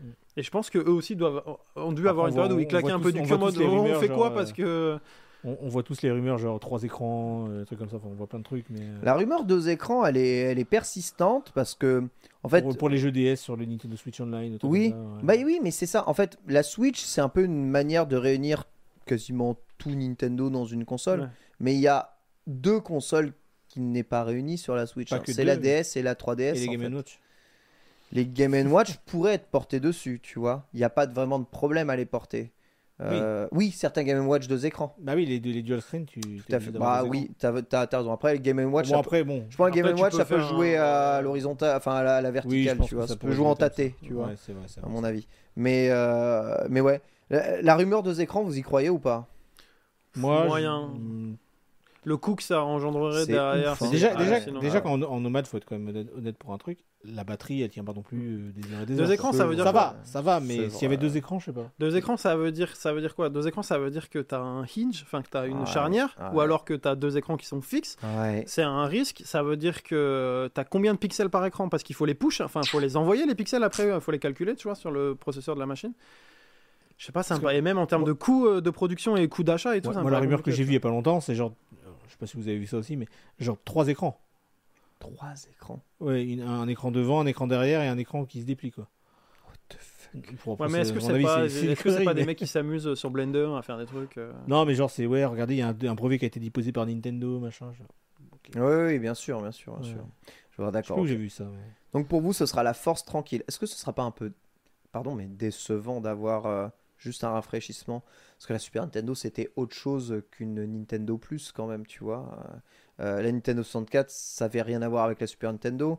La GameCube n'avait rien à voir avec 64. Je pense Toutes les consoles je- étaient toujours très Je différentes pense chez a atteint, je pense qu'on a atteint, euh, c'est peut-être juste mon opinion à moi, mais on a atteint. euh, La forme ultime pas une forme ultime, mais un, Perfect Cell une espèce de oh, Perfect Cell. J'aime bien, j'aime bien l'analogie, Euh, mais du coup, j'avais sur le bout de la langue le mot que je voulais dire. On atteint un form factor Une idéal. sorte de maturité, Une maturité. de maturité du marché entre guillemets. Ah. Alors- Ah, le jeu vidéo n'évolue plus, c'est ça que tu es en train de dire. Pour moi, il n'y a plus besoin. alors, je Ah. sais qu'il y a beaucoup, il y a des, il y a des types de joueurs qui tendent vers euh, vraiment plus de réalisme, plus. de- Ouais. Moi, je, je pense, ou c'est peut-être parce que je suis, je, suis vieux mon, Termine ce que tu as à dire. Sur mon piédestal, mais je pense qu'on n'a pas besoin de forcément plus de, de beau graphisme, de trucs, de photoréalisme.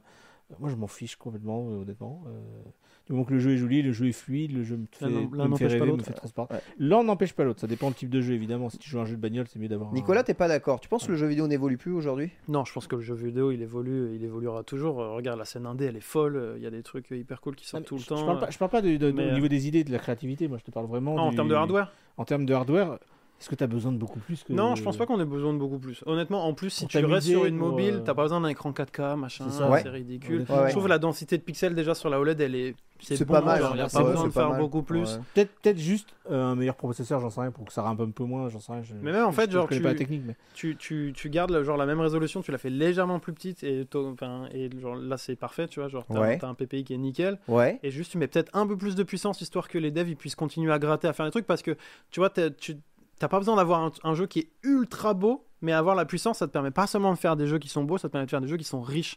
Genre, euh, tu vois, genre tu peux faire des mondes gigantesques. Oui. Pas, si tu augmentes la puissance tout en gardant un, un- un rendu euh, Mario-esque ou, euh, Ouais. ou Zelda et pas simple, tu Prenons vois. une autre analogie, les open world.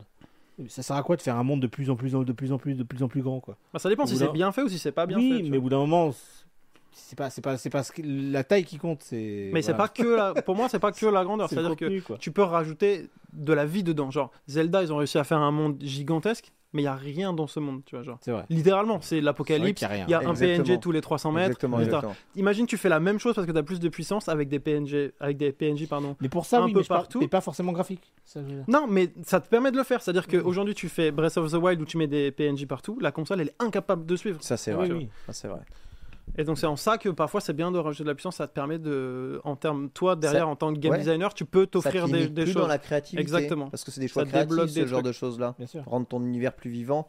Ça, c'est dommage de se limiter à des univers euh, apocalyptiques. C'est un peu un univers apocalyptique, Non, hein, quand même, Breath of the Wild. Tu vois quand je vois quand je vois les commentaires sur internet en règle générale, j'ai l'impression que tout le monde est toujours là. Voilà, il faut absolument plus de Oh, puissance. moi, moi, moi, je, moi, je suis d'accord euh, pour être, euh, pour être euh, les, les, les, les- comment, les 22 watts de la console et euh, la puissance suffit pour une grande majorité des jeux.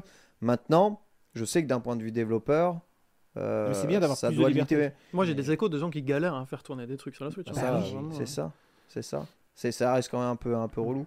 Mais ouais, un tout petit peu plus, histoire de, de juste pouvoir, euh, ouais, tu vois, pouvoir pour, pour moi, on n'a pas besoin un d'avoir une PlayStation 5 portable, par exemple. Non, mais Non, évidemment. non, sans Ah aller ouais. jusque-là. La, la- PlayStation 5, oui, non.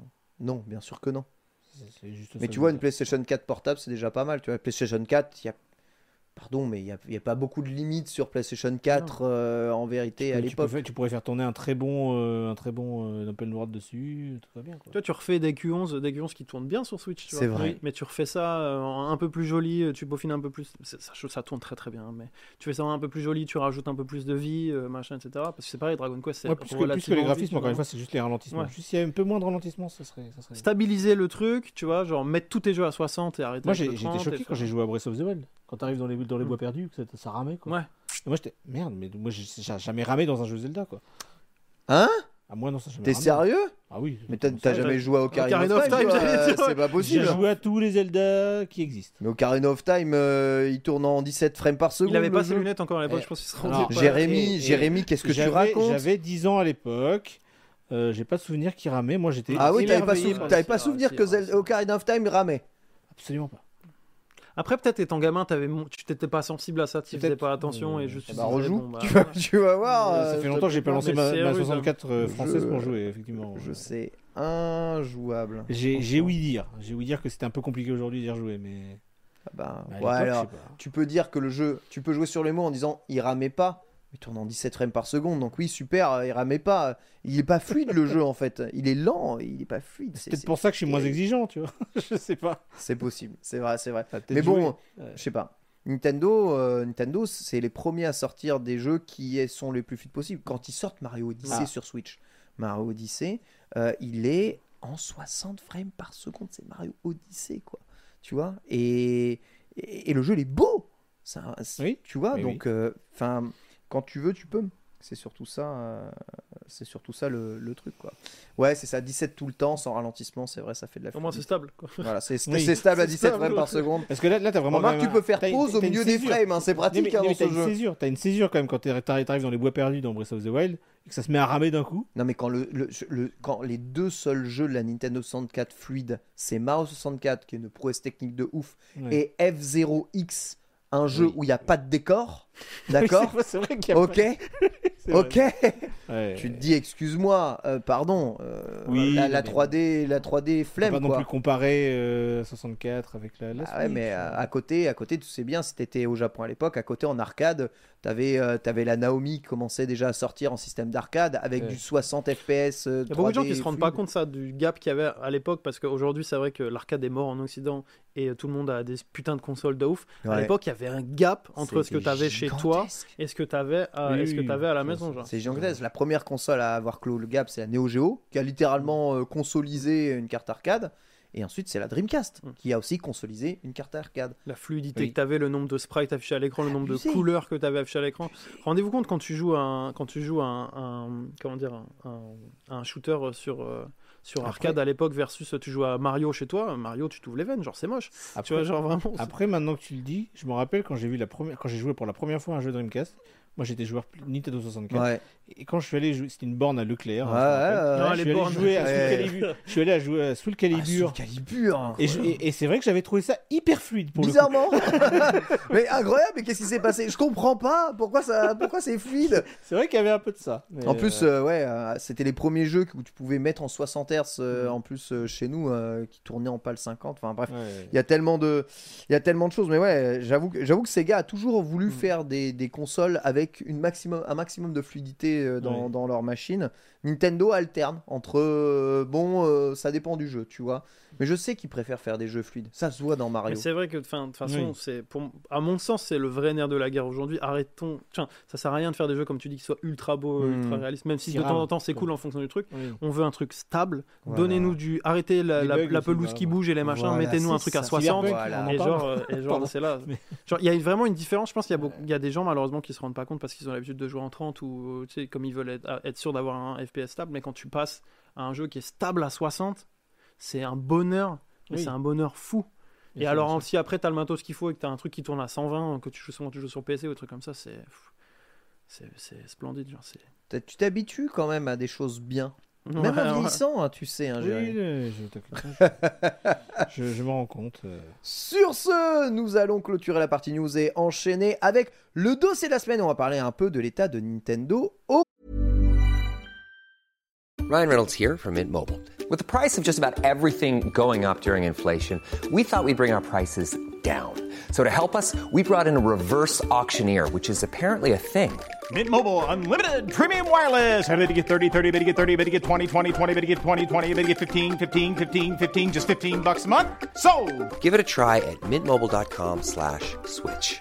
$45 upfront for three months plus taxes and fees. Promo rate for new customers for limited time. Unlimited more than 40 gigabytes per month. Slows. Full terms at mintmobile.com. Hey, I'm Ryan Reynolds. At Mint Mobile, we like to do the opposite of what Big Wireless does. They charge you a lot, we charge you a little.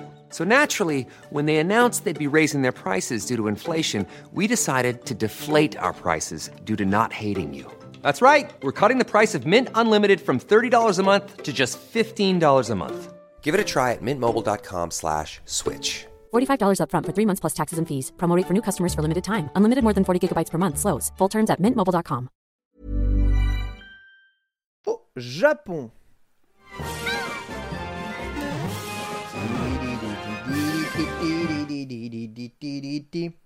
Quel formidable quand même jingle dossier absolument fou Aujourd'hui l'état de Nintendo Japon. Alors j'ai la chance d'être avec Nicolas, développeur hein, chez Square Enix, et Jérémy, hein, qui euh, non seulement bah, travaille si Japon euh, Corp, mais aussi gère pas mal du stock de jeux rétro et de consoles rétro sur eh bien, euh, le domaine d'ici Japon, on va dire bon, pour Tev, hein, quelque Oui. part, qui est en France actuellement, Exactement. pour gérer l'e-sport et aussi pour gérer le projet Odyssey. Ça fait plus de 10 ans tous les deux que vous êtes au Japon.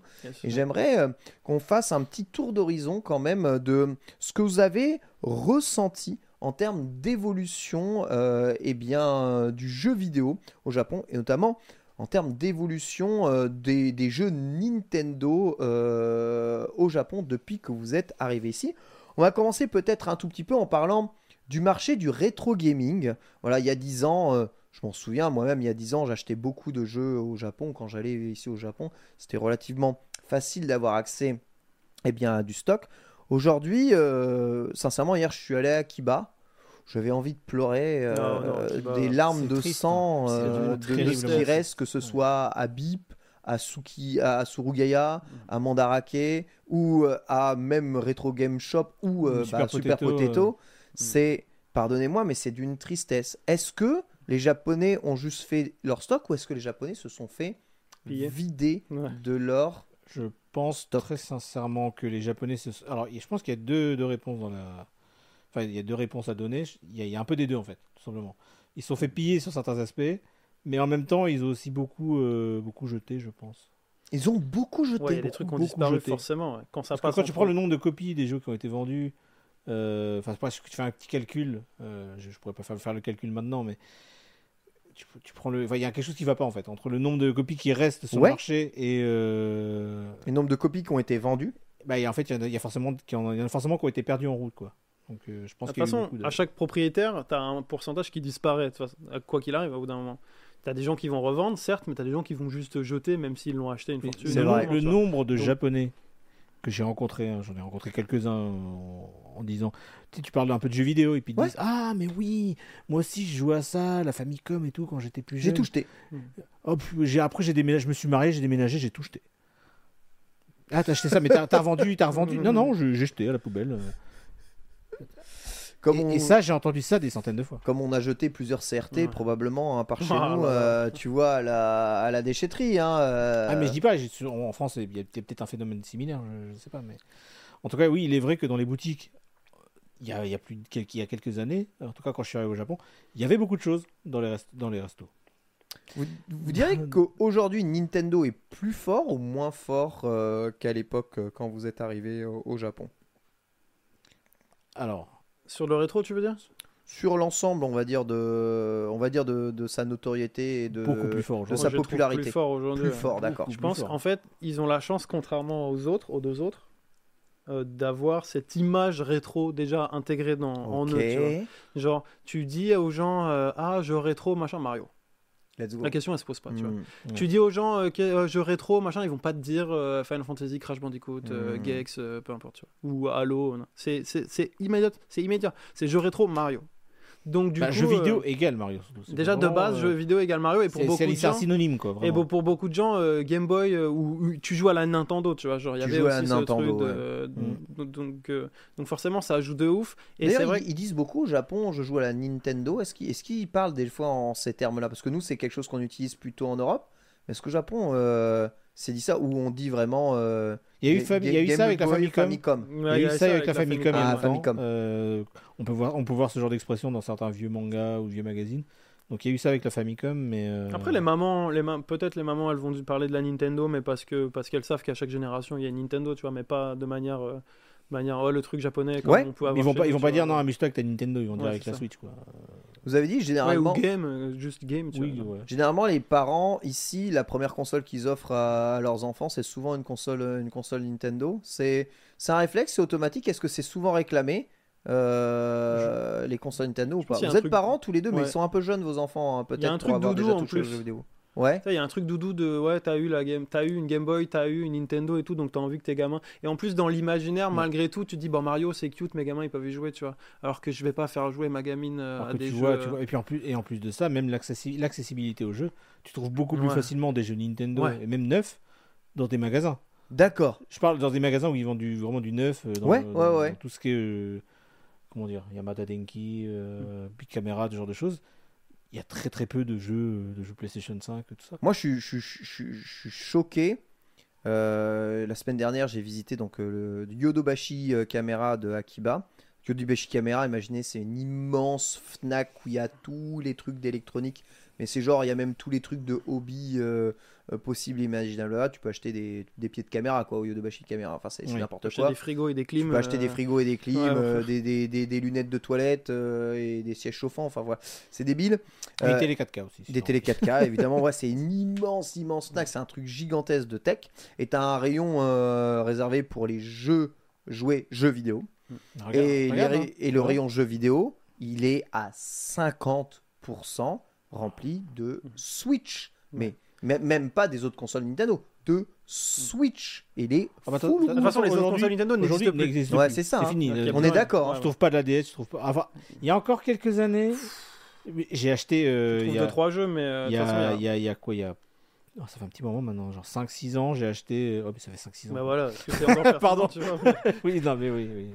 Mais c'est vrai que du coup, effectivement, ce, truc-là qui est censé quand même représenter un peu l'état du marché au Japon, tu vas avoir, allez, 40% de- du truc où tu vas avoir du Nintendo, après tu vas avoir euh, Beaucoup 20 de PC. tu là. vas avoir 20% de Oh. PC, Ah et ouais, après PC, toute la partie ouf. gauche, Ouais. ça va être PlayStation. Et Ouais. dans le fond, t'as un corner, un euh, un Xbox. corner Xbox. Mais genre, mais des fois, c'est subtil sous un, dans un espèce, dans une espèce mais de genre, malle, t'as deux, deux étals. Quoi. Tu vois rien, quoi. Moi, je Ouais. trouve que la partie PC prend plus de place. C'est pas le sujet. Le PC ici, mais explose de, plus ouf. ouais. de toute On est d'accord, hein. C'est pas, c'est pas, ouais. c'est pas une impression que j'ai eue au pif. hein. J'ai eu cette euh, impression-là. J'avais jamais vu. C'est c'est encore très. Autant d'accessoires PC. mais- C'est ouais. Ah, C'est un, c'est un truc de ouf. C'est de hein. moins en moins discret quand même parce que tu vois avec les les Roblox, accessoires, oui, les trucs et les jeux, compagnie. euh, Après t'as euh, t'as gros boss de Minecraft, les jeux japonais jouent beaucoup à Apex. Oui, Euh, je c'est Apex vrai. de Les ouf. japonais il y a beaucoup de pubs, beaucoup, beaucoup, beaucoup de à. Apex. hein. Ça, Il y a c'est beaucoup de goods. euh, Il y T'allumes la avait, télé, tu vois une pub. il y avait avec des collabos. euh, alors, Oula. alors, ce que ce qu'appellent les japonais des collabos, c'est des collabs, des collabs. des collabs.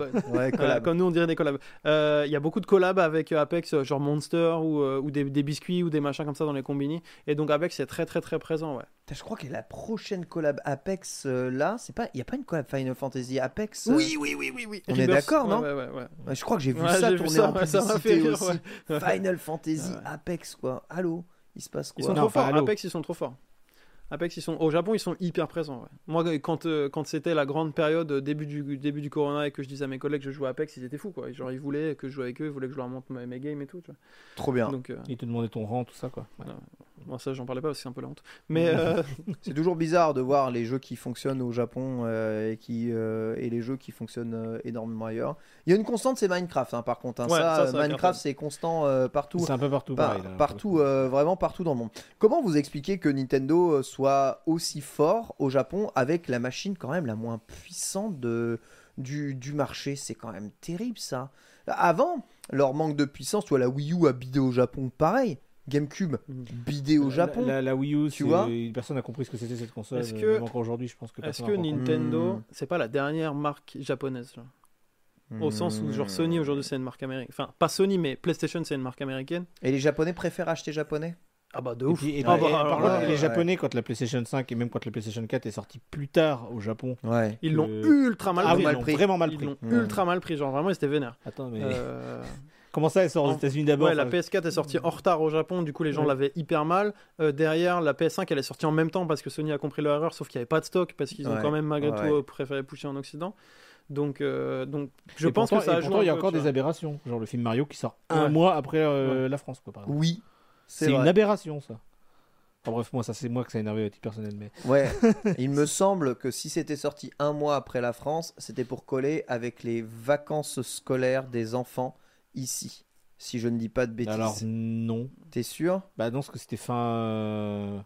T'es sûr Fin qu'il y avait, il y avait pas des Bah, si, jours, fin, ah, ah non, c'est début. Ah non, il y avait pas des jours fériés du genre, genre euh, Ah, la Golden Week. Ah, la Golden La Week, ouais, bah, ouais. oui, oui. Voilà. En fait, ils ont l'ont juste sorti dans la Golden Week, c'est pour ça. Ça, peut-être, oui, c'est peut-être. C'est ça. tout. C'est c'est pour maximiser un peu les chances. euh, Eh bien, d'y c'est pas bien. C'est pas bien, faites pas ça. Mais de toute façon, ils pouvaient le laisser plus longtemps, tu vois. les, gosses auraient été voir quand même. C'est vrai que ouais, ouais, les Japonais sont assez chauvins. Et, euh, Mais tu dirais que PlayStation recule du coup euh, je sais pas si Japon PlayStation recule. Je pense que c'est deux marchés différents. Tu vois. Je pense qu'il n'y a Hmm. pas concurrence entre. euh, Il y a concurrence y a quand on regarde plus- les chiffres, tu vois. Mais en vrai, c'est deux Il y a- marchés il y a un peu- différents. Les gens, ils ont les deux. S'ils veulent les deux, et c'est tout. Tu vois. J'ai l'impression que Playsta- quand tu joues à PlayStation, t'es plus. euh, T'es plus plus un otaku joueur PC. T'es déjà un joueur PC qui peut pas avoir de T'es PC. t'es plus un otaku qui a pas de copine euh, chez toi et voilà. tu vois, c'est. C'est pas le cas des joueurs Nintendo. Non, le jeu, que non, c'est plus la famille, c'est Attends, plus. mais c'est des a euh, priori de les ouf, ça. amis. Ouais, je trouve aussi. C'est a priori de ouf, ça, Non, mais- Jérémy. C'est quoi ça En discutant avec des japonais, c'est voilà, c'est ce genre de. de Ah oui, bah Non, mais- donne-moi les noms. Je pense qu'il y a ce, il y a- je pense qu'il y a ce facteur aussi peut-être effectivement. Genre, t'achètes une PlayStation, c'est que t'as acheté une console pour toi. C'est-à-dire, Ouais. genre, c'est vraiment le truc de gamer. Ah, Et t'as acheté une oui. console pour toi. Genre, c'est difficile de dire je l'ai acheté parce qu'on peut regarder des Blu-ray, tu vois. Mmh. Euh, Mmh. alors que t'as acheté Nintendo, bah t'as acheté une console pour la famille. Tu vois. pour T'as la acheté un truc famille, pour le pour foyer. jouer avec tes amis quand ils viennent, quand vous vous voyez, tout ça. Bref, il y a- il y, a un peu cette image-là qu'ils ont bien réussi à, à transmettre. Ouais. Et puis, la campagne, enfin, les- la campagne de communication au niveau des pubs Nintendo, ils sont assez violents. A Tout le temps, tout le temps, tout le temps. Je vois Pikmin dans le, dans le métro euh, à chaque Tu fois. prends n'importe le quelle chaîne de Mm. télé, ils sont tout le temps là. Ils sont tout, il y a toujours une pub Twitch, euh, Switch. pardon. Nintendo Switch Ah ouais Ouais, tout le temps, systématiquement. Avec la famille qui joue, regardez, c'est marrant. L'actrice euh, en, en vogue en ce moment qui joue, euh, qui joue à... Oui, et puis c'est sûr qu'il y a ce facteur-là Ça- de euh, la, la pub Nintendo, elle va être un peu mignonne slash famille euh, groupe, alors que la pub PlayStation, elle va être très orientée autour du produit qu'ils veulent vendre, Mmh. donc le jeu, etc. des images du jeu, quoi. Et puis, Ouais. quoi, et puis, euh, voilà. Avec un petit slogan à la fin, mais c'est tout, quoi. Il n'y a pas vraiment d'image. Ce qui marche, hein, ça touche la cible. Hein, c'est- Ça mais- touche la cible, mais ça touche que la cible. ça touche que la cible. ouais. Ouais, j'avoue que Nintendo balaye du coup plus large. Très très large. Ouais. ouais. Ce qui explique pourquoi euh, ça, ça marche peut-être plutôt pas mal. Niveau rétro gaming, euh, les jeux Nintendo euh, s'envolent, Jérémy, en termes Oui. de, en termes de prix. Ouais. Quel est aujourd'hui les produits Nintendo, enfin dire la, la- la console où on trouve les produits qui, qui prennent le plus de valeur ou qui valent le plus cher aujourd'hui de manière générale Nintendo. hein. Ouais, on va dire grand public, hein, me sort pas les trucs, euh, les, les consoles Pokémon. ultra. Pokémon, Pokémon. d'accord. Pokémon, Ok, c'est honteux. let's go. Pokémon, En fait- c'est. Let's go. En fait, Pokémon, ça a pris de la valeur à un point où en fait c'est un peu scandaleux. Genre aujourd'hui, t'achètes pas une version de cristal à moins de 4 millions, euh, Ouais. t'achètes pas un. Mais ça Attends, mais le- la, la dernière fois, j'ai vu, j'ai vu, euh, j'ai vu. Il y a une 17 Crystal millions de copies de ces jeux vendus, Ouais, ouais, euh, non, ça mais- veut rien dire. À à En boîte, ça devient compliqué. À Bookov, j'ai vu Chris- Cristal sans boîte Ouais. à 6 millions. Ouais, c'est pour ça que je te dis que c'est très compliqué. Moi, il y a 2-3 ans, il y a 2-3 ans, j'ai acheté un cristal 4 millions en boîte, mais aujourd'hui, c'est impossible. tu vois. C'est- ça Ah oui, fait- euh, ça il y a encore plus. quelques années, tu pouvais trouver de petites affaires comme ça. Et même les euh, en et même les même les rouges, euh, les rouges et les verts euh, du coup. les rouges euh, en bon état avec la carte et tout. Ouais, bah, les rouges, les rouges et les verts, même en loose dans les bacs junk du Book Off à 100 yens, bah il y en a de moins en moins. Tu trouves de Mais plus en en plus fait, de c'est- vieilles cartouches Amtaro, euh, Mahjong et Ah, tout, mais des Pokémon elles ont disparu quoi. Il devait me manquer que Pokémon bleu à ma collection et je l'ai acheté l'année dernière et j'ai dû le payer 130 euros quoi, en boîte Ouais. complète, tu vois. 130 euros le jeu. Pokémon bleu en plus il est valuable parce que tu sais il y a une histoire derrière Oui, sur comment il est sorti et tout. Et, euh, Mm. Donc euh, c'est c'est ça commence à être euh, ça commence à être et dur. ça arrive, ça arrive. Les Zelda aussi, les anciens Zelda. Ouais. Zelda c'est un peu hype quand même? C'est pas que c'est un peu, c'est justement ça l'est pas été, donc du coup il y a Mm. moins d'exemplaires, donc du coup ça, ça les prix. J'ai sont- l'impression que les jeux GBA ça devient vraiment compliqué. genre, Alors euh, j'ai un, exemple. euh, Je vous parlais tout à l'heure de, de Mameda no Bakelu là. Oui. qui est un, une, une suite spirituelle de Goemon. Il y a un Goemon, enfin il y en a, deux en fait. Il y en a un sur Game Boy Color et un sur euh, Game Boy Advance Game que, Boy Advance. que je n'ai pas. Voilà, que je Mhm. n'ai pas, je n'ai pas réussi à me procurer.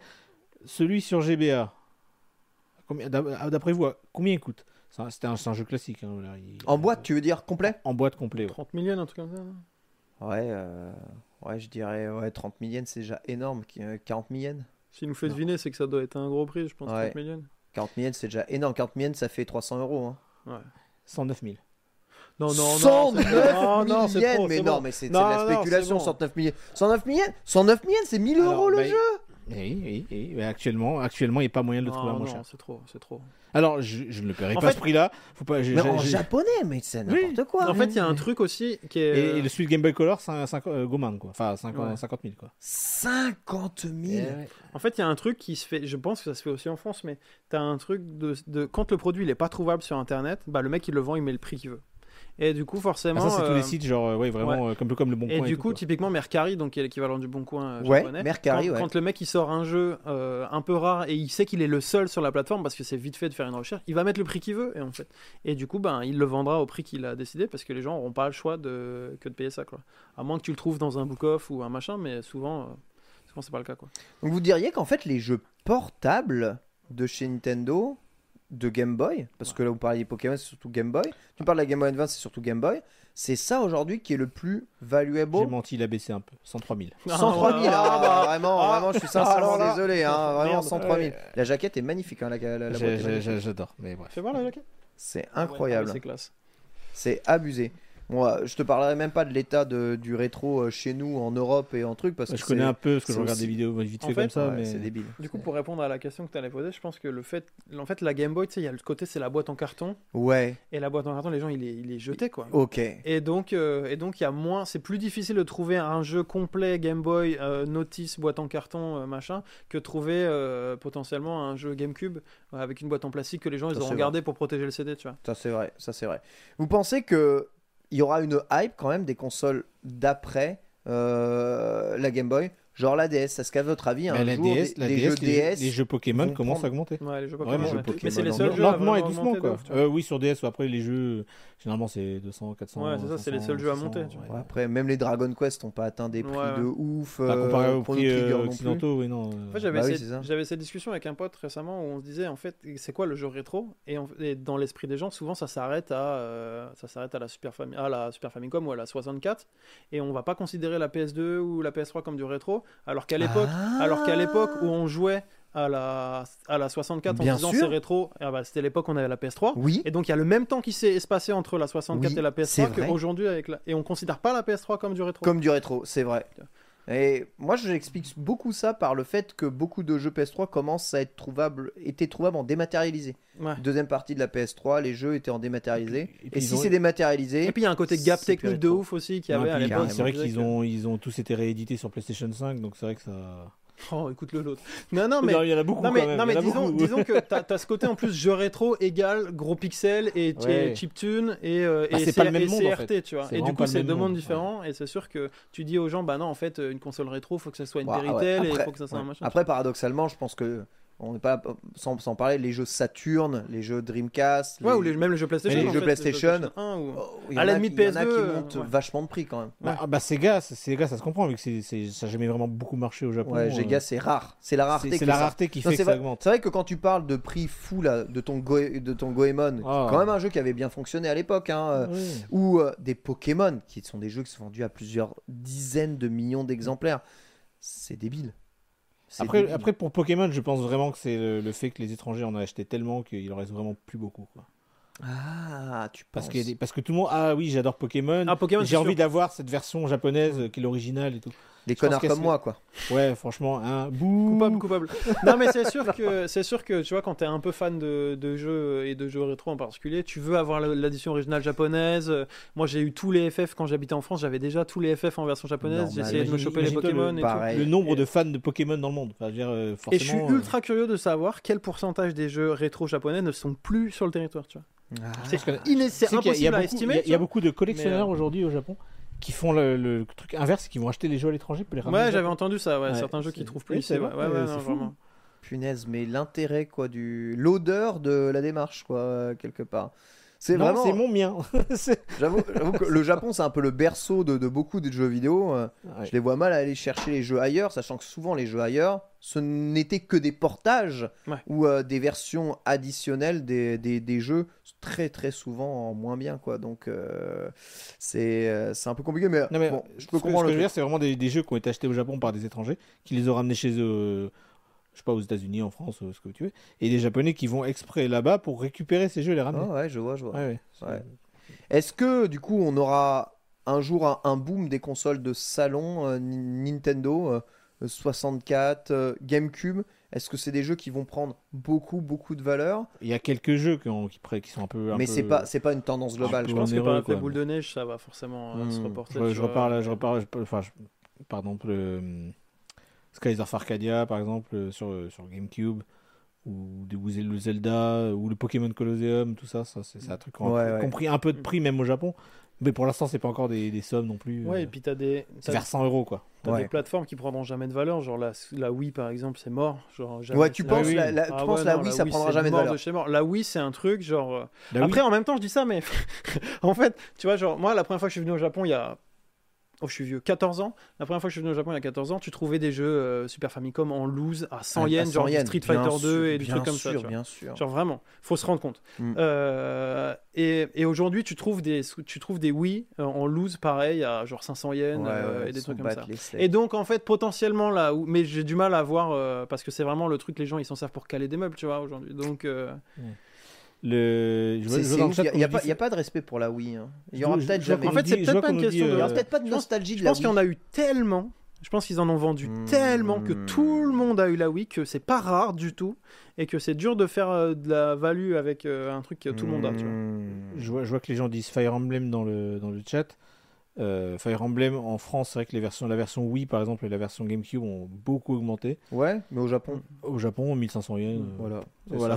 ça. En fait, il faut bien vous rendre compte, au marché, dans, sur le marché japonais, il y a- il y, a des jeux. Le Moi, marché mais moi, japonais je est suis é- déconnecté du marché Ah mondial, ouais, genre, complètement. Euh, Moi, Le- je suis le étonné. seul- Les le jeux qui coûtent tellement cher, au Japon, euh, je regarde le jeu, ouais, c'est 20 balles quoi. Le, le seul jeu Fire Emblem qui, qui coûte vrai, vraiment cher, c'est Ouais. le, le- le 5 sur Super Famicom. Lui, il est, très, très, il est sorti en 99 Et il s'est pas beaucoup vendu. il s'est pas beaucoup vendu. Et bref, et lui, lui il veut 200 euros aujourd'hui. Voilà. Mais c'est l'ai. prix ok, c'est moins cher qu'un Pokémon, tu vois, Ouais. c'est ça qui est un truc de ouf. ça. ouais. Donc euh, c'est c'est quand même mal. Pour continuer, on va parler un peu d'avenir. Nintendo s'étend beaucoup. Films, parcs d'attractions, ouverture d'un musée bientôt. Euh, Tout En ça, avril. Tout ça, c'est sur le territoire même japonais. Euh, D'ailleurs, en tant qu'occidental, ça, ça, fait, ça fait chier, hein, euh, littéralement. On a l'impression qu'ils se ressentent de plus en plus euh, sur le Japon et qu'ils développent beaucoup de choses au niveau des produits dérivés, du merch et, et de tout ce qu'ils peuvent faire au Japon avant Alors- de, de, de, de l'exporter. Est-ce que vous pensez que Nintendo va aller plus vers l'Occident et exporter ses Nintendo Store, exporter ses parcs d'attractions sur d'autres territoires à l'avenir Alors honnêtement, euh, ça dépend des pays, j'ai envie de dire, mais je pense pas qu'il y aura des Nintendo Store euh, en Europe, en France. euh, Pourquoi Je pense que Pourquoi le Japon, c'est un marché. euh, C'est un marché très un particulier. marché qui Au Japon, tu as vraiment des, fric, des- ouais. des thèmes. Tu as plein de, de- de magasins avec des thèmes particuliers et tout ça. Donc c'est quelque chose qui marche bien.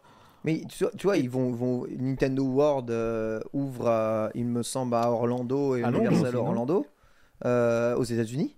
Euh, et Ah oui, c'est vrai. je, je ne- je- je n'envisage même pas qu'il n'y ait pas le même merch aux États-Unis là-bas au Nintendo Super Nintendo World que Ah, le Japon. merch qui est vendu dans un. Dans Oui. un dans... Ça, ça sera la même ça, ça chose. sera là-bas. mais, plus dans le sens, genre ouvrir un Nintendo Store à Ouais, Paname, un ouais. truc qui reste ouvert tout le À la temps. limite, en fait, à la le limite, truc, un truc temporaire, un peu Ouais, pourquoi ça. pas. Mais, Mais je le vois fait, pas. les Japonais, quand ils aiment un truc, ils dépensent tellement d'argent. Tu vois, ça rejoint ce qu'on disait tout à l'heure avec les gachas. Et le fait que les Japonais, quand ils vont à Disney, euh, ils payent leur billet déjà une fortune, mais en plus vrai. derrière, ils vont dépenser 500 balles pour acheter des goodies et des machins. Et je pense qu'il y a ce côté-là où euh, quand ils aiment, ils comptent pas. Tu vois. En Alors France, France, on est que- un peu plus radin, pour le dire gentiment. Et du coup, je pense qu'on est moins enclin à se dire, euh, à déjà assumer qu'on aime un truc euh, aussi fort que les Japonais. Tu vois, genre, tu arrives au travail avec, euh, avec un strap euh, Nintendo ou un machin, c'est peut-être pas Alors- la même ambiance que. Alors ça, c'est pas tout à fait vrai non plus, parce que moi, dans mon entreprise japonaise avant, euh, j'ai appris qu'il y avait un mec qui était joueur. Ouais, vois, appris- Je l'ai appris deux ans après l'avoir connu. Il a caché un peu. ouais. Il l'a caché, et le jour où je l'ai appris, je lui ai dit, mais pourquoi tu me l'as pas dit? Bah non, parce qu'on pas, on parle pas trop de ça. À l'inverse, si t'avais une collègue femme, est-ce qu'elle aurait pas eu un strap Ariel la petite sirène ou, euh, ou un machin non, comme ça parce que genre, et c'était personne vraiment n'aurait un tu japonaise, vois. fallait être ton Ok. tailleur, fallait être machin. Fallait Parce que souvent c'est le cas, tu vois. Genre, il y a ce côté un peu, j'assume euh, mon truc, genre j'ai un qui strap euh, sur mon téléphone ou. euh, Mais sur dans, la, dans ou dans vie privée, oui, mais dans la vie professionnelle, Ouais, Je pense que chez, chez Namco ou chez Square, c'est quand même assez Après, moi je suis dans c'est un cadre où genre c'est YOLO. c'est- c'est C'est assez pas- détente. hein. Moi, c'est pas où genre tout le monde a 1000 balles de figurines sur son bureau et tout, donc forcément c'est sûr Non, non. que. Mais alors ça, c'est quelque chose que de très très vrai. Ça, il faut bien que les gens se rendent compte au Japon quand euh, une- les gens ont des passions, mais ils dépensent des fortunes Ouais, ouais. Dans, dans, dans leurs passions. Je, je vois, tu le vois partout. Euh, ce, qui, ce qui est le plus criant et ce qui parle le plus aux gens, c'est l'automobile, par exemple, tu vois. Mm. Les, les- les- Ah oui, les- oui, les bah gens oui. qui sont fans d'automobile, mais dépensent une fortune dans la customisation de leur voiture. Et tu les vois, les voitures customisées, tu vois, c'est pas pour rien qu'il y a tous ces, tout ce, ce- ce délire du, euh, du tuning euh, venant, venant du Japon. Mais c'est pareil, partout. Moi, j'ai j'ai déjà été dans un, dans un rassemblement de voitures. hein, euh, je Ouais, pensais ouais. pas dire ça un jour, mais j'ai été Ah. dans un rassemblement de voitures. Ah ouais. Et euh, je je connais pas beaucoup en voiture, mais quand je discutais avec les gars, vraiment, ils ils quand je lui dis, mais t'as dépensé combien dans ta caisse? Ils me donnaient des sommes. genre, ah ouais, t'es t'es- genre, t'es super riche et tout Non, non. euh, Non, un- non. Un mec qui, qui, limite, il travaille au combini, il, il fait un petit, un petit boulot. Et je sais pas, je sais pas comment ils J'ai font. vu des mais- scènes surréalistes ouais, où tu vas à Daikoku, euh, vraiment la, la messe, la, la, le- la mecque de la de l'automobile au Japon, genre où les gens ils se réunissent tous les week-ends pour montrer leurs caisses. Et tu as des scènes avec euh, des gars où en fait ils ont la- les gamins qui dorment dans la voiture pendant qu'eux ils sont en rasso à montrer leur skyline qui coûte euh, le prix d'une d'une petite maison à la campagne, tu vois. Et, euh, et ouais, t'as ce côté effectivement où c'est pareil pour la photo, c'est pareil pour tout. Quand les ça. Japonais ils aiment, ils comptent zéro. C'est Et ça. ils mettent vraiment. Et en fait, je pense qu'il y a aussi le facteur de la société va pas trop les juger là-dessus. Genre, c'est genre, t'as une passion et tu mets de l'argent dans ta passion, c'est normal, tu vois.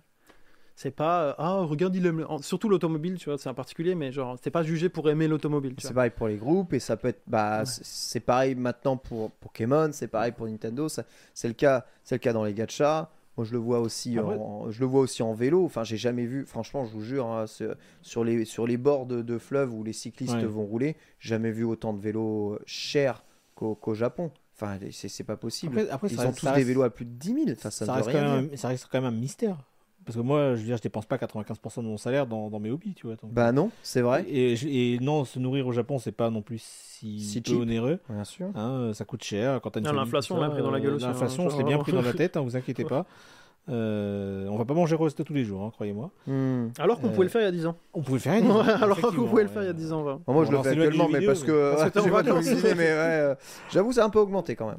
Et, et tout ça pour dire que je sais pas comment ils font pour, pour dépenser autant d'argent dans leur, euh, dans leur hobby. mais- Après, c'est sûr qu'il y a peut-être aussi le facteur. tu vois, moi, quand j'en parle avec des, avec des collègues en France, enfin avec des camarades du coup en France, euh, tu vois, le système d'augmentation, par exemple, au Japon, il est quand même particulier.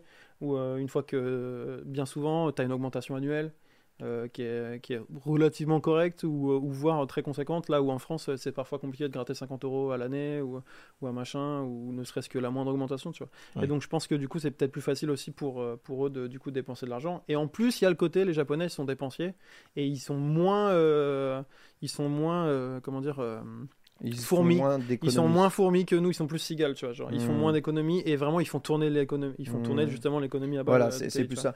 Je lis dans le chat, ouais, mais c'est peut-être parce qu'ils font moins d'enfants. Bon, rassurez-vous, on fait Mince. pas beaucoup, on fait pas beaucoup d'enfants en France Je non suis- plus. C'est vraiment une histoire de culture, Je me suis culturellement. marié avec une fourmi. Culturellement, culturellement, ça dépense, ça dépense pas mal. Après, oui, peut-être que dans, dans, dans le foyer, euh, dans le foyer, des fois, tu, tu gères, tu gères les économies un peu différents. Mais euh, imaginons que tu partes en vacances. C'est aussi une, Mm. ça peut être une passion, ça peut être un loisir.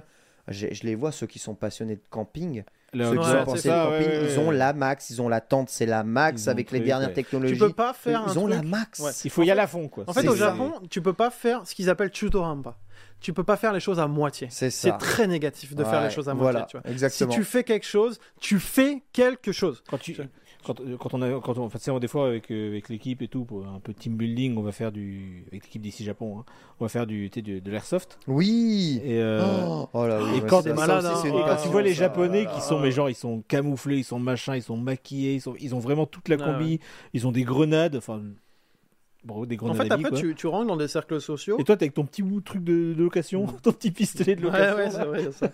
Quand tu, quand tu Ouais. commences à développer une passion, tu rentres dans des cercles sociaux et en fait, après, il y a un peu un concours de beats, comme Oui. toujours, de euh, c'est qui qui a le plus et tout. Donc forcément, ça joue. Et, euh, et donc, euh, ouais. et entre après, fans de Nintendo, ça se ressent du coup aussi, à votre avis, ce truc-là. C'est pour ça que les Nintendo Store fonctionnent aussi bien. Après, je vois quand même beaucoup euh, d'étrangers vont aller au Nintendo Store, mais aussi. Après, il y a un truc qui marche pas mal avec les Japonais, c'est tu leur dis n'importe quoi en édition, en édition limitée. ils vont- Ah ouais. ils vont- ah ils vont ouais, craquer ah leur ouais, ah ouais, ouais.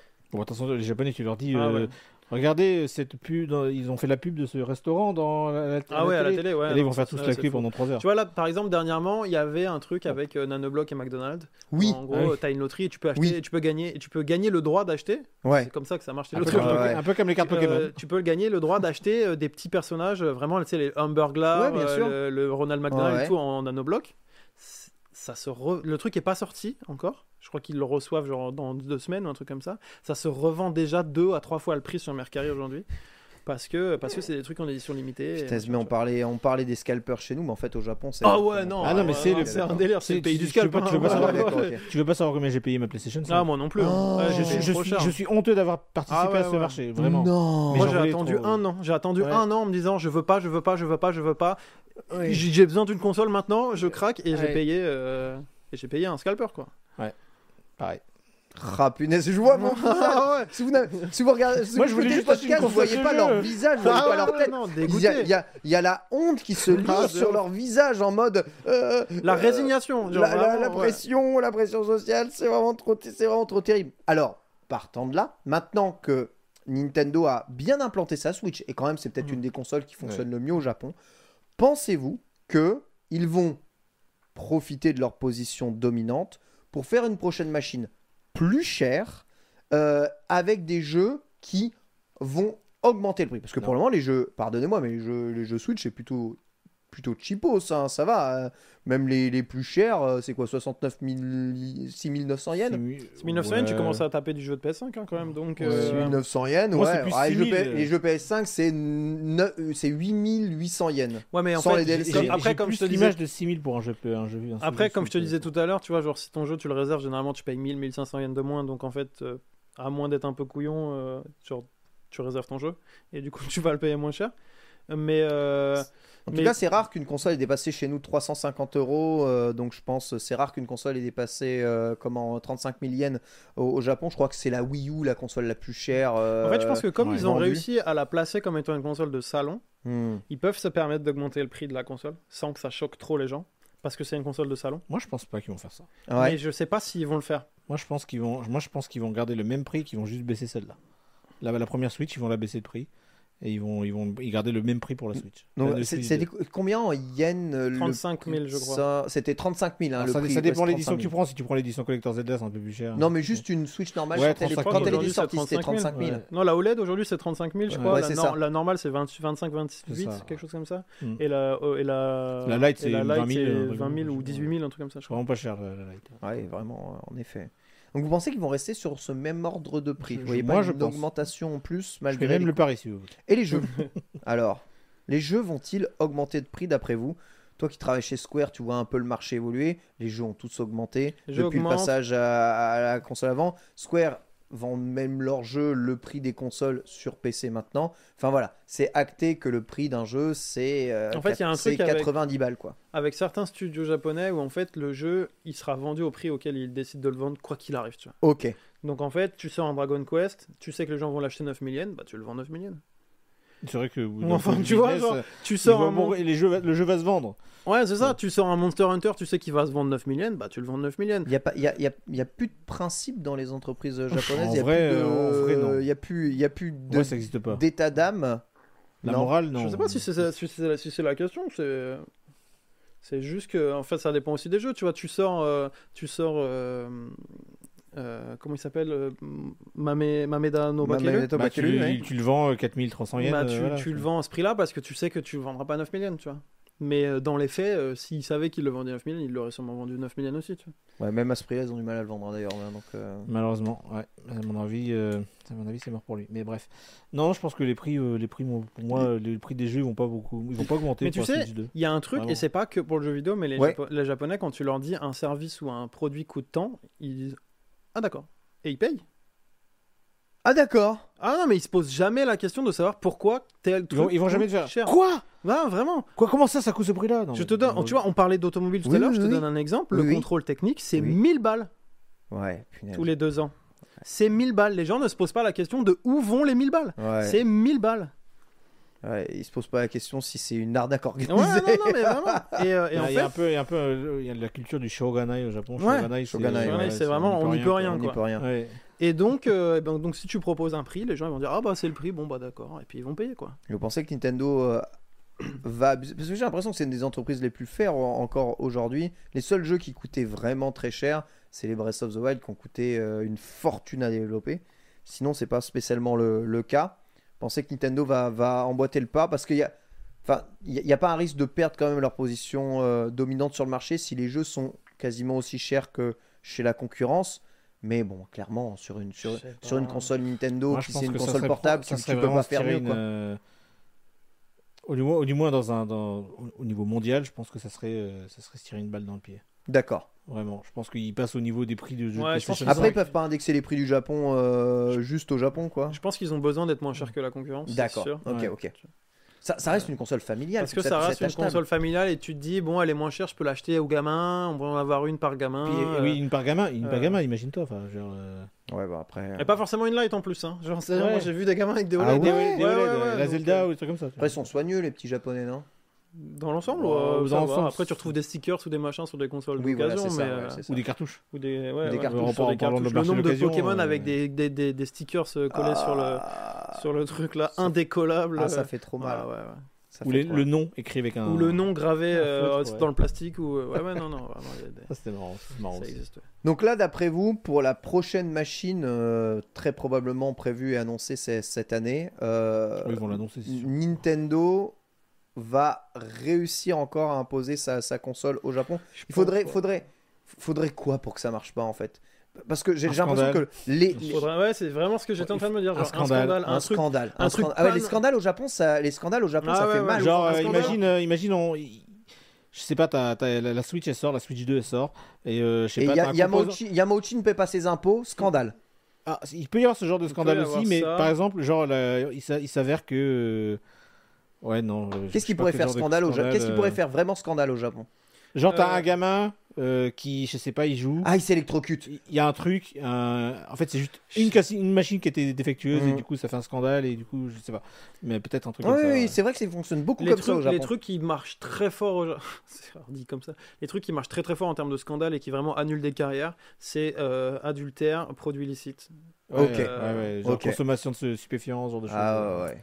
Et Ça, ça, vraiment c'est- ça termine des over. carrières de, de géants du, de, de n'importe quelle et- et c'est très violent ici, c'est-à-dire que imagine un acteur, il est pris avec euh, en train de, de- Ouais, voilà, il, a, il a- ouais, il a pris des stupéfiants, sa carrière est terminée et plus jamais les œuvres dans lesquelles il est, sur lesquelles il est passé ouais. ne passent à la télé. Ouais, je sais. terminé. je sais. Il y a des acteurs qui se sont fait canceller de Yakuza parce qu'ils ont Ouais, été ouais, pris. ouais, non, mais euh, typiquement, Oui, t'as Pierre Taki oui, Pierre, ou, euh, Pierre, euh, Pierre Pierre, Taki. euh, Pierre Taki, il a été retiré du truc. C'est un truc Ouais. de Moi j'avais le- redoublé le euh, Day One, donc ça va. machin euh, ouais ouais Ouais. non c'est ultra Et bien. dans Pod Yakuza 4 aussi, il y a eu ça aussi, avec un des, un des personnages. donc ouais ouais je pense que c'est le genre de truc mais bon après euh, est-ce que ça va arriver avec Nintendo? Je pense pas non je pense qu'ils vont Bah, ils vont euh, continuer à cartonner ils vont maintenir leur prix je pense plutôt que con- contrairement à toi qu'ils vont pas baisser le prix de la Switch mais qu'ils vont la laisser telle qu'elle est Et, bah, et Parce- coup, vendre, vendre la 2 plus cher? Non et vendre la en fait euh, parce que toi Ah. t'appelles ça une Switch 2 pour moi c'est une autre console qui sort après Ouais. Oui, non, mais j'ai- la façon Et dont du je coup, l'appelle ils vont faire actuellement, comme avec la 3DS, ils vont dire non, mais en fait, la 3DS c'est la portable et la Switch c'est la console de salon, donc on va laisser les deux en même temps. Donc ils vont laisser les deux en même temps, laisser une des deux crever sur le long terme, mais en la maintenant au prix. Et comme ça, les gens ils vont se dire bon, je peux acheter une Switch à 300 balles ou une euh, Xublook à 300 balles. Ils vont acheter la Xublook. Toi, Nicolas, tu crois pas en la rétrocompatibilité de la prochaine console?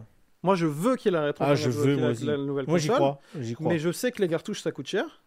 Ah Et donc, j'y crois moyen. Ah Eh ben, eh, un, voilà. c'est tout ce que j'avais à dire. Jérémy. Non, euh, Ils Mais- peuvent laisser un port cartouche. Mais c'est, mais c'est une console. En fait, le problème, c'est que c'est une console portable. Donc, l'UMD, on va pas se mentir, c'était de la merde. Oui. Ils vont pas mettre un lecteur CD dans leur Non. prochaine console portable, donc ils vont rester sur des cartouches. Ouais. Maintenant, ça veut dire que s'ils gardent les mêmes cartouches, Ouais. C'est un aveu de. C'est une version 2 de la même console. Oui. Et s'ils changent de cartouche, ça veut dire pas de, rétrocompatibilité. Ou alors, ils Ou alors, connexion Nintendo, ils La, vont. DS avait les deux ports. Non, non, ils vont te sortir une version si, avec, il y avait la avec version un Game Ah, oui, Advance. non, mais Ah. ils vont te sortir une version avec un machin, et dans deux ans, ils vont te sortir une version. Eh, maintenant, on est rétrocompatible Switch avec un port en dessous, Ah, ou avec un adaptateur USB-C. C'est pas PlayStation, ou avec- c'est Nintendo là. Ah, let's go. S'ils font... eh, s'ils font ça, c'est chaud. Hein. Mais euh, limite, je, suis prêt, je serais prêt à prendre Ah, cette mais solution, non, moi. euh, Je serais les prêt à prendre ils- cette solution. Les gens, ils rouspèteront pas, c'est Nintendo, les gens, ils vont payer, ils vont acheter, tu vois. Si, Ah c'est ça si qu'il y a un adaptateur, ça va. Il y, a, Souviens-toi, il y a un gros côté pigeon volontaire Ah ouais, souviens-toi, chez Nintendo, c'est vrai. quand est sorti Splatoon sur, euh, sur euh, Switch, Ouais. comment fallait faire pour, Pour jouer, en pour jouer vocal en vocal. Ouais. C'était un scandale, genre fallait un petit adaptateur branché à ton téléphone et c'était le téléphone qui faisait le truc via internet et C'est pour protéger les gens de l'écosystème néfaste Ouais, de la console. ouais. savez, Splatoon, euh, Splatoon euh, tu sais, t'as tous les tréfonds d'Umiverse qui se sont téléportés euh, dans le hub Splatoon. Ah hein. ouais Ah bah oui, hein. Et les tréfonds d'Umiverse, euh, Nintendo n'en est pas très fier. Hein. Jamais ils ne ressortiront tout ça. L'Umiverse, c'était leur réseau Oui, oui, social oui, sur Wii U où tu rappelle. pouvais dessiner Ouais. absolument n'importe quoi, où t'avais des forums. Ouais, Il y avait des trucs C'était c'était jeuxvideo.com. Euh, Je sais qu'il y avait beaucoup de gens qui étaient 12-14, hein. déçus que ça, ça a disparu ce truc-là. Mais oui, c'était extraordinaire. Ouais. Mais je pense que ils, ils ont tellement été déçus euh, par euh, ce qu'en ont fait les gens Merde, c'est ça nos fans. que voilà, c'est ça. que je pense jamais ils referont, euh, refont des trucs, euh, des trucs comme ça. Ok, bah, vous n'êtes pas d'accord sur ce que pourrait être la prochaine console Nintendo hein, quand même ici. hein. Moi, je pense que ce sera rétro- rétrocompatible. Rétrocompatible suis et même type de truc, toi, tu penses Je suis plus dans le questionnement. J'ai envie qu'elle soit rétrocompatible, mais en même temps, je me dis c'est Nintendo, ils seraient. Je pense pas que. Je les vois pas comme des grands chevaliers blancs qui sont là pour faire plaisir aux joueurs. Je pense qu'ils sont là pour se faire du fric. Et s'ils peuvent. euh, Ils s'en feront du fric. Ça changera Ouais, rien. mais ils peuvent s'en faire encore plus, en fait. Les jeux se vendront toujours. Ils continueront à vendre des, des jeux Switch pour le, pour le parc déjà installé énorme de la Switch. C'est vrai. Et il les gens qui. Les, les vrais. Enfin, les vrais gamers, n'importe quoi. Les vrais Les- gamers, Ouais, que- les vrais gamers. Je pense que Tu peux répéter ça ou pas La Switch Les 2, vrais voilà. gamers. Je pense que c'est optimiste. Je pense vraiment qu'ils vont retirer le port euh, Switch. Je pense qu'ils vont le retirer et, ou qu'ils le remettront dans une version 2. Eh ben, écoute, tant ou qu'ils le rajouteront avec un adaptateur dongle USB. Mais ça ne sera pas de l'USB-C parce qu'ils vont, parce qu'ils vont se dire. Bon, attends, attends, parce que théorie du complot de ça. Parce qu'ils vont se dire que si tu mets un lecteur USB-C, les gens ils vont le mettre sur leur PC. Donc, euh, donc ils trouveront autre chose. Tu vois. Ah, un autre truc, euh, pitié. Euh, voilà, c'est ma, liste de- ma liste de commandes, mais pour recharger la console vers le haut, ça serait mieux le truc. euh. Ah oui, c'est une connerie ça. Il y a Ah, débat. c'est À chaque fois, il y a débat. connerie, Il y a Ah, vraiment mais C'est horrible. Non, Il y a débat relou. parce que ouais, il y a débat. Il y a toujours débat. Tu peux pas la charger pendant que tu la poses sur une table. Mmh. Et ça, Ouais. c'est chiant. Ah ouais, mais le ventilateur doit forcément être vers le haut. Faut laisser la place pour le ventilo. Il y a- Bah, et les Et ingénieurs. le port et- cartouche peut pas être vers le bas parce que quand il est docké, tu peux pas mettre ta cartouche. En fait, ça laisse peu de place. En fait, il- C'est vrai que ça laisse quand, elle vrai est, qu'il y a beaucoup de choses dedans. ouais, quand elle est dockée, tu vois, quand elle est dockée, bah oui, tu la dockes comment? Bah oui, si tu la dock vers le bas. Enfin, tu, tu la dockes comment si tu la dockes vers le bas Enfin, Bah oui. tu sais, le côté dockable doit être à l'inverse du côté. Ou moi, alors je cherchais chiant. le petit truc noir là. En fait, en fait comme ils sont partis avec une technologie qui leur appartient pas, le- l'USB-C, Non, mais ce ils, étaient, peut- ils oui. étaient baisés. Si c'était parti avec un truc où tu as des, t'as des, t'as des connecteurs en dessous et en fait, quand tu viens là, Exactement. avec des trucs qui viennent se clipser, ils auraient pu le mettre n'importe où sur la console C'est voilà, tu et ça fais, aurait marché. tu fais un petit truc magnétique comme c'est le cas de partout tout le temps, tac, et puis voilà, fini. Et, et quand bien même, même, il n'y aurait pas le port cartouche. Ils pourraient mettre, laisser les jeux en, les en démat. T'as des jeux euh, Wii U euh, dessus? Des jeux Wii U? T'as des... Tu peux jouer à des jeux Wii U sur ta Non, mais je sais que ça, c'est très Non cher. bah voilà, donc euh, ça leur a pris combien de temps Et est-ce que que c'est gratuit Et est-ce que c'est gratuit de jouer à des jeux Game Boy dessus ou pas? Mais tu, peux- tu peux, tu peux, tu peux Ils déjà te font payer pour jouer à des jeux que t'as acheté il y a 20 ans. C'est un abonnement. Oui. Non mais Avant, ils faisaient vraiment déjà, Il y a payer. déjà des jeux actuellement, des jeux Switch. Pas tous les jeux Pas tous les jeux. Pas tous les jeux. Non, donc, enfin, c'est c'est des requins. C'est pas tes... Non. Si, c'est des requins. C'est pas tes copains, Nintendo. gentils. Non. Vous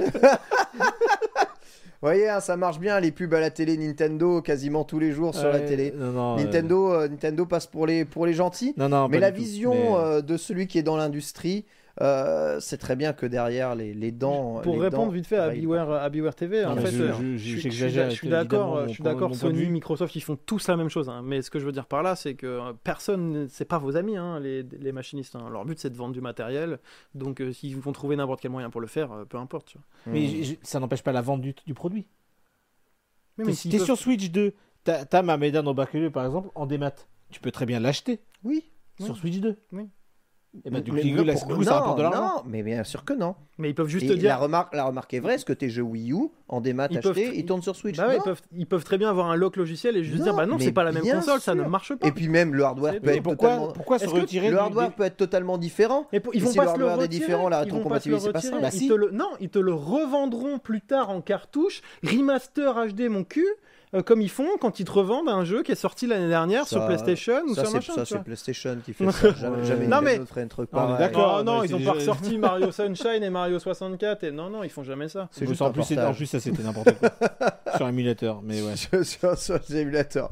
Bien, messieurs, cette émission touche à sa fin. Merci infiniment d'y avoir participé. Merci à vous toutes et vous tous dans le chat hein, pour vos nombreux messages. Pas de FAQ aujourd'hui, vous comprendrez que c'est une émission un peu particulière qui est déjà extrêmement tard hein, euh, chez nous, hein, justement ici.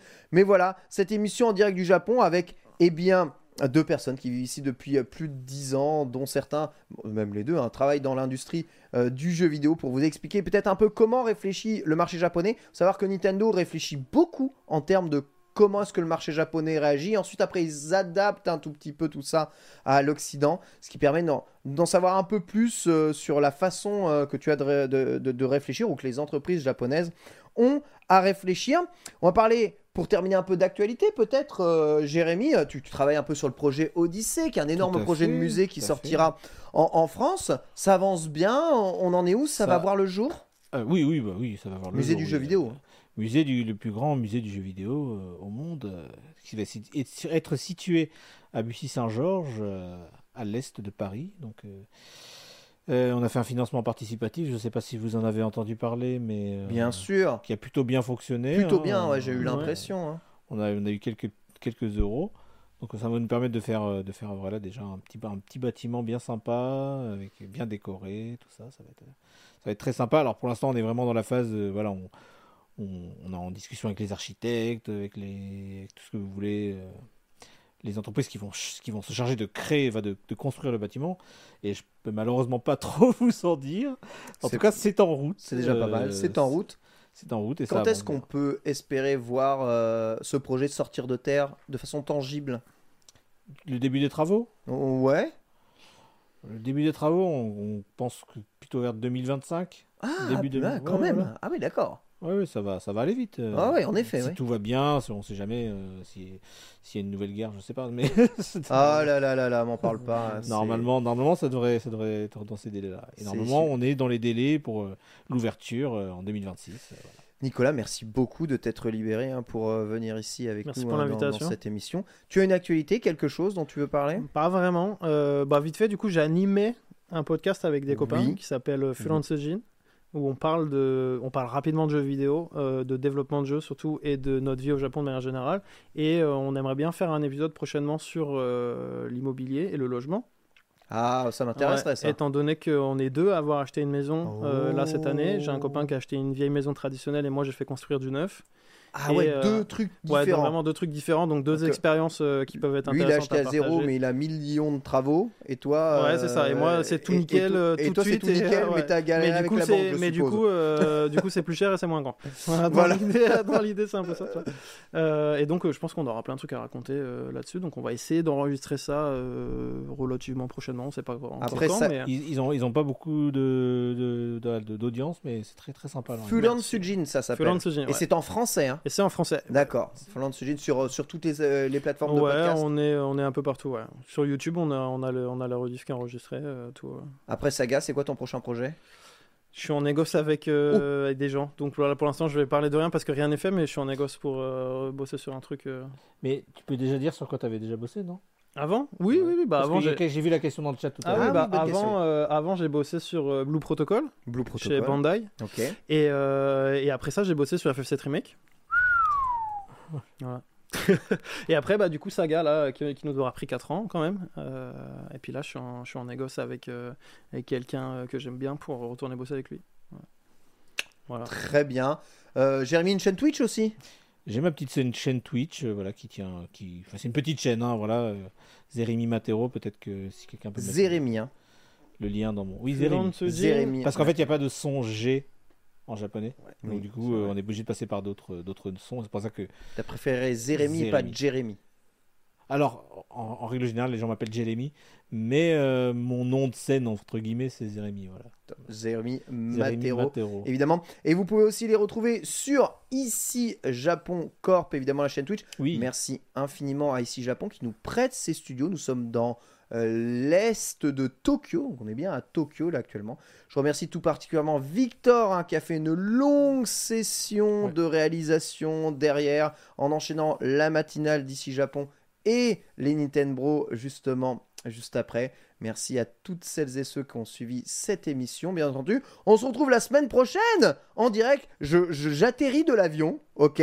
Et direct après, je fais les Nintendo le soir. Je vais être d'une fraîcheur absolument incroyable. Oh, Mais voilà, l'épisode des Nintendo au Japon, vous pouvez le cocher, le Patreon.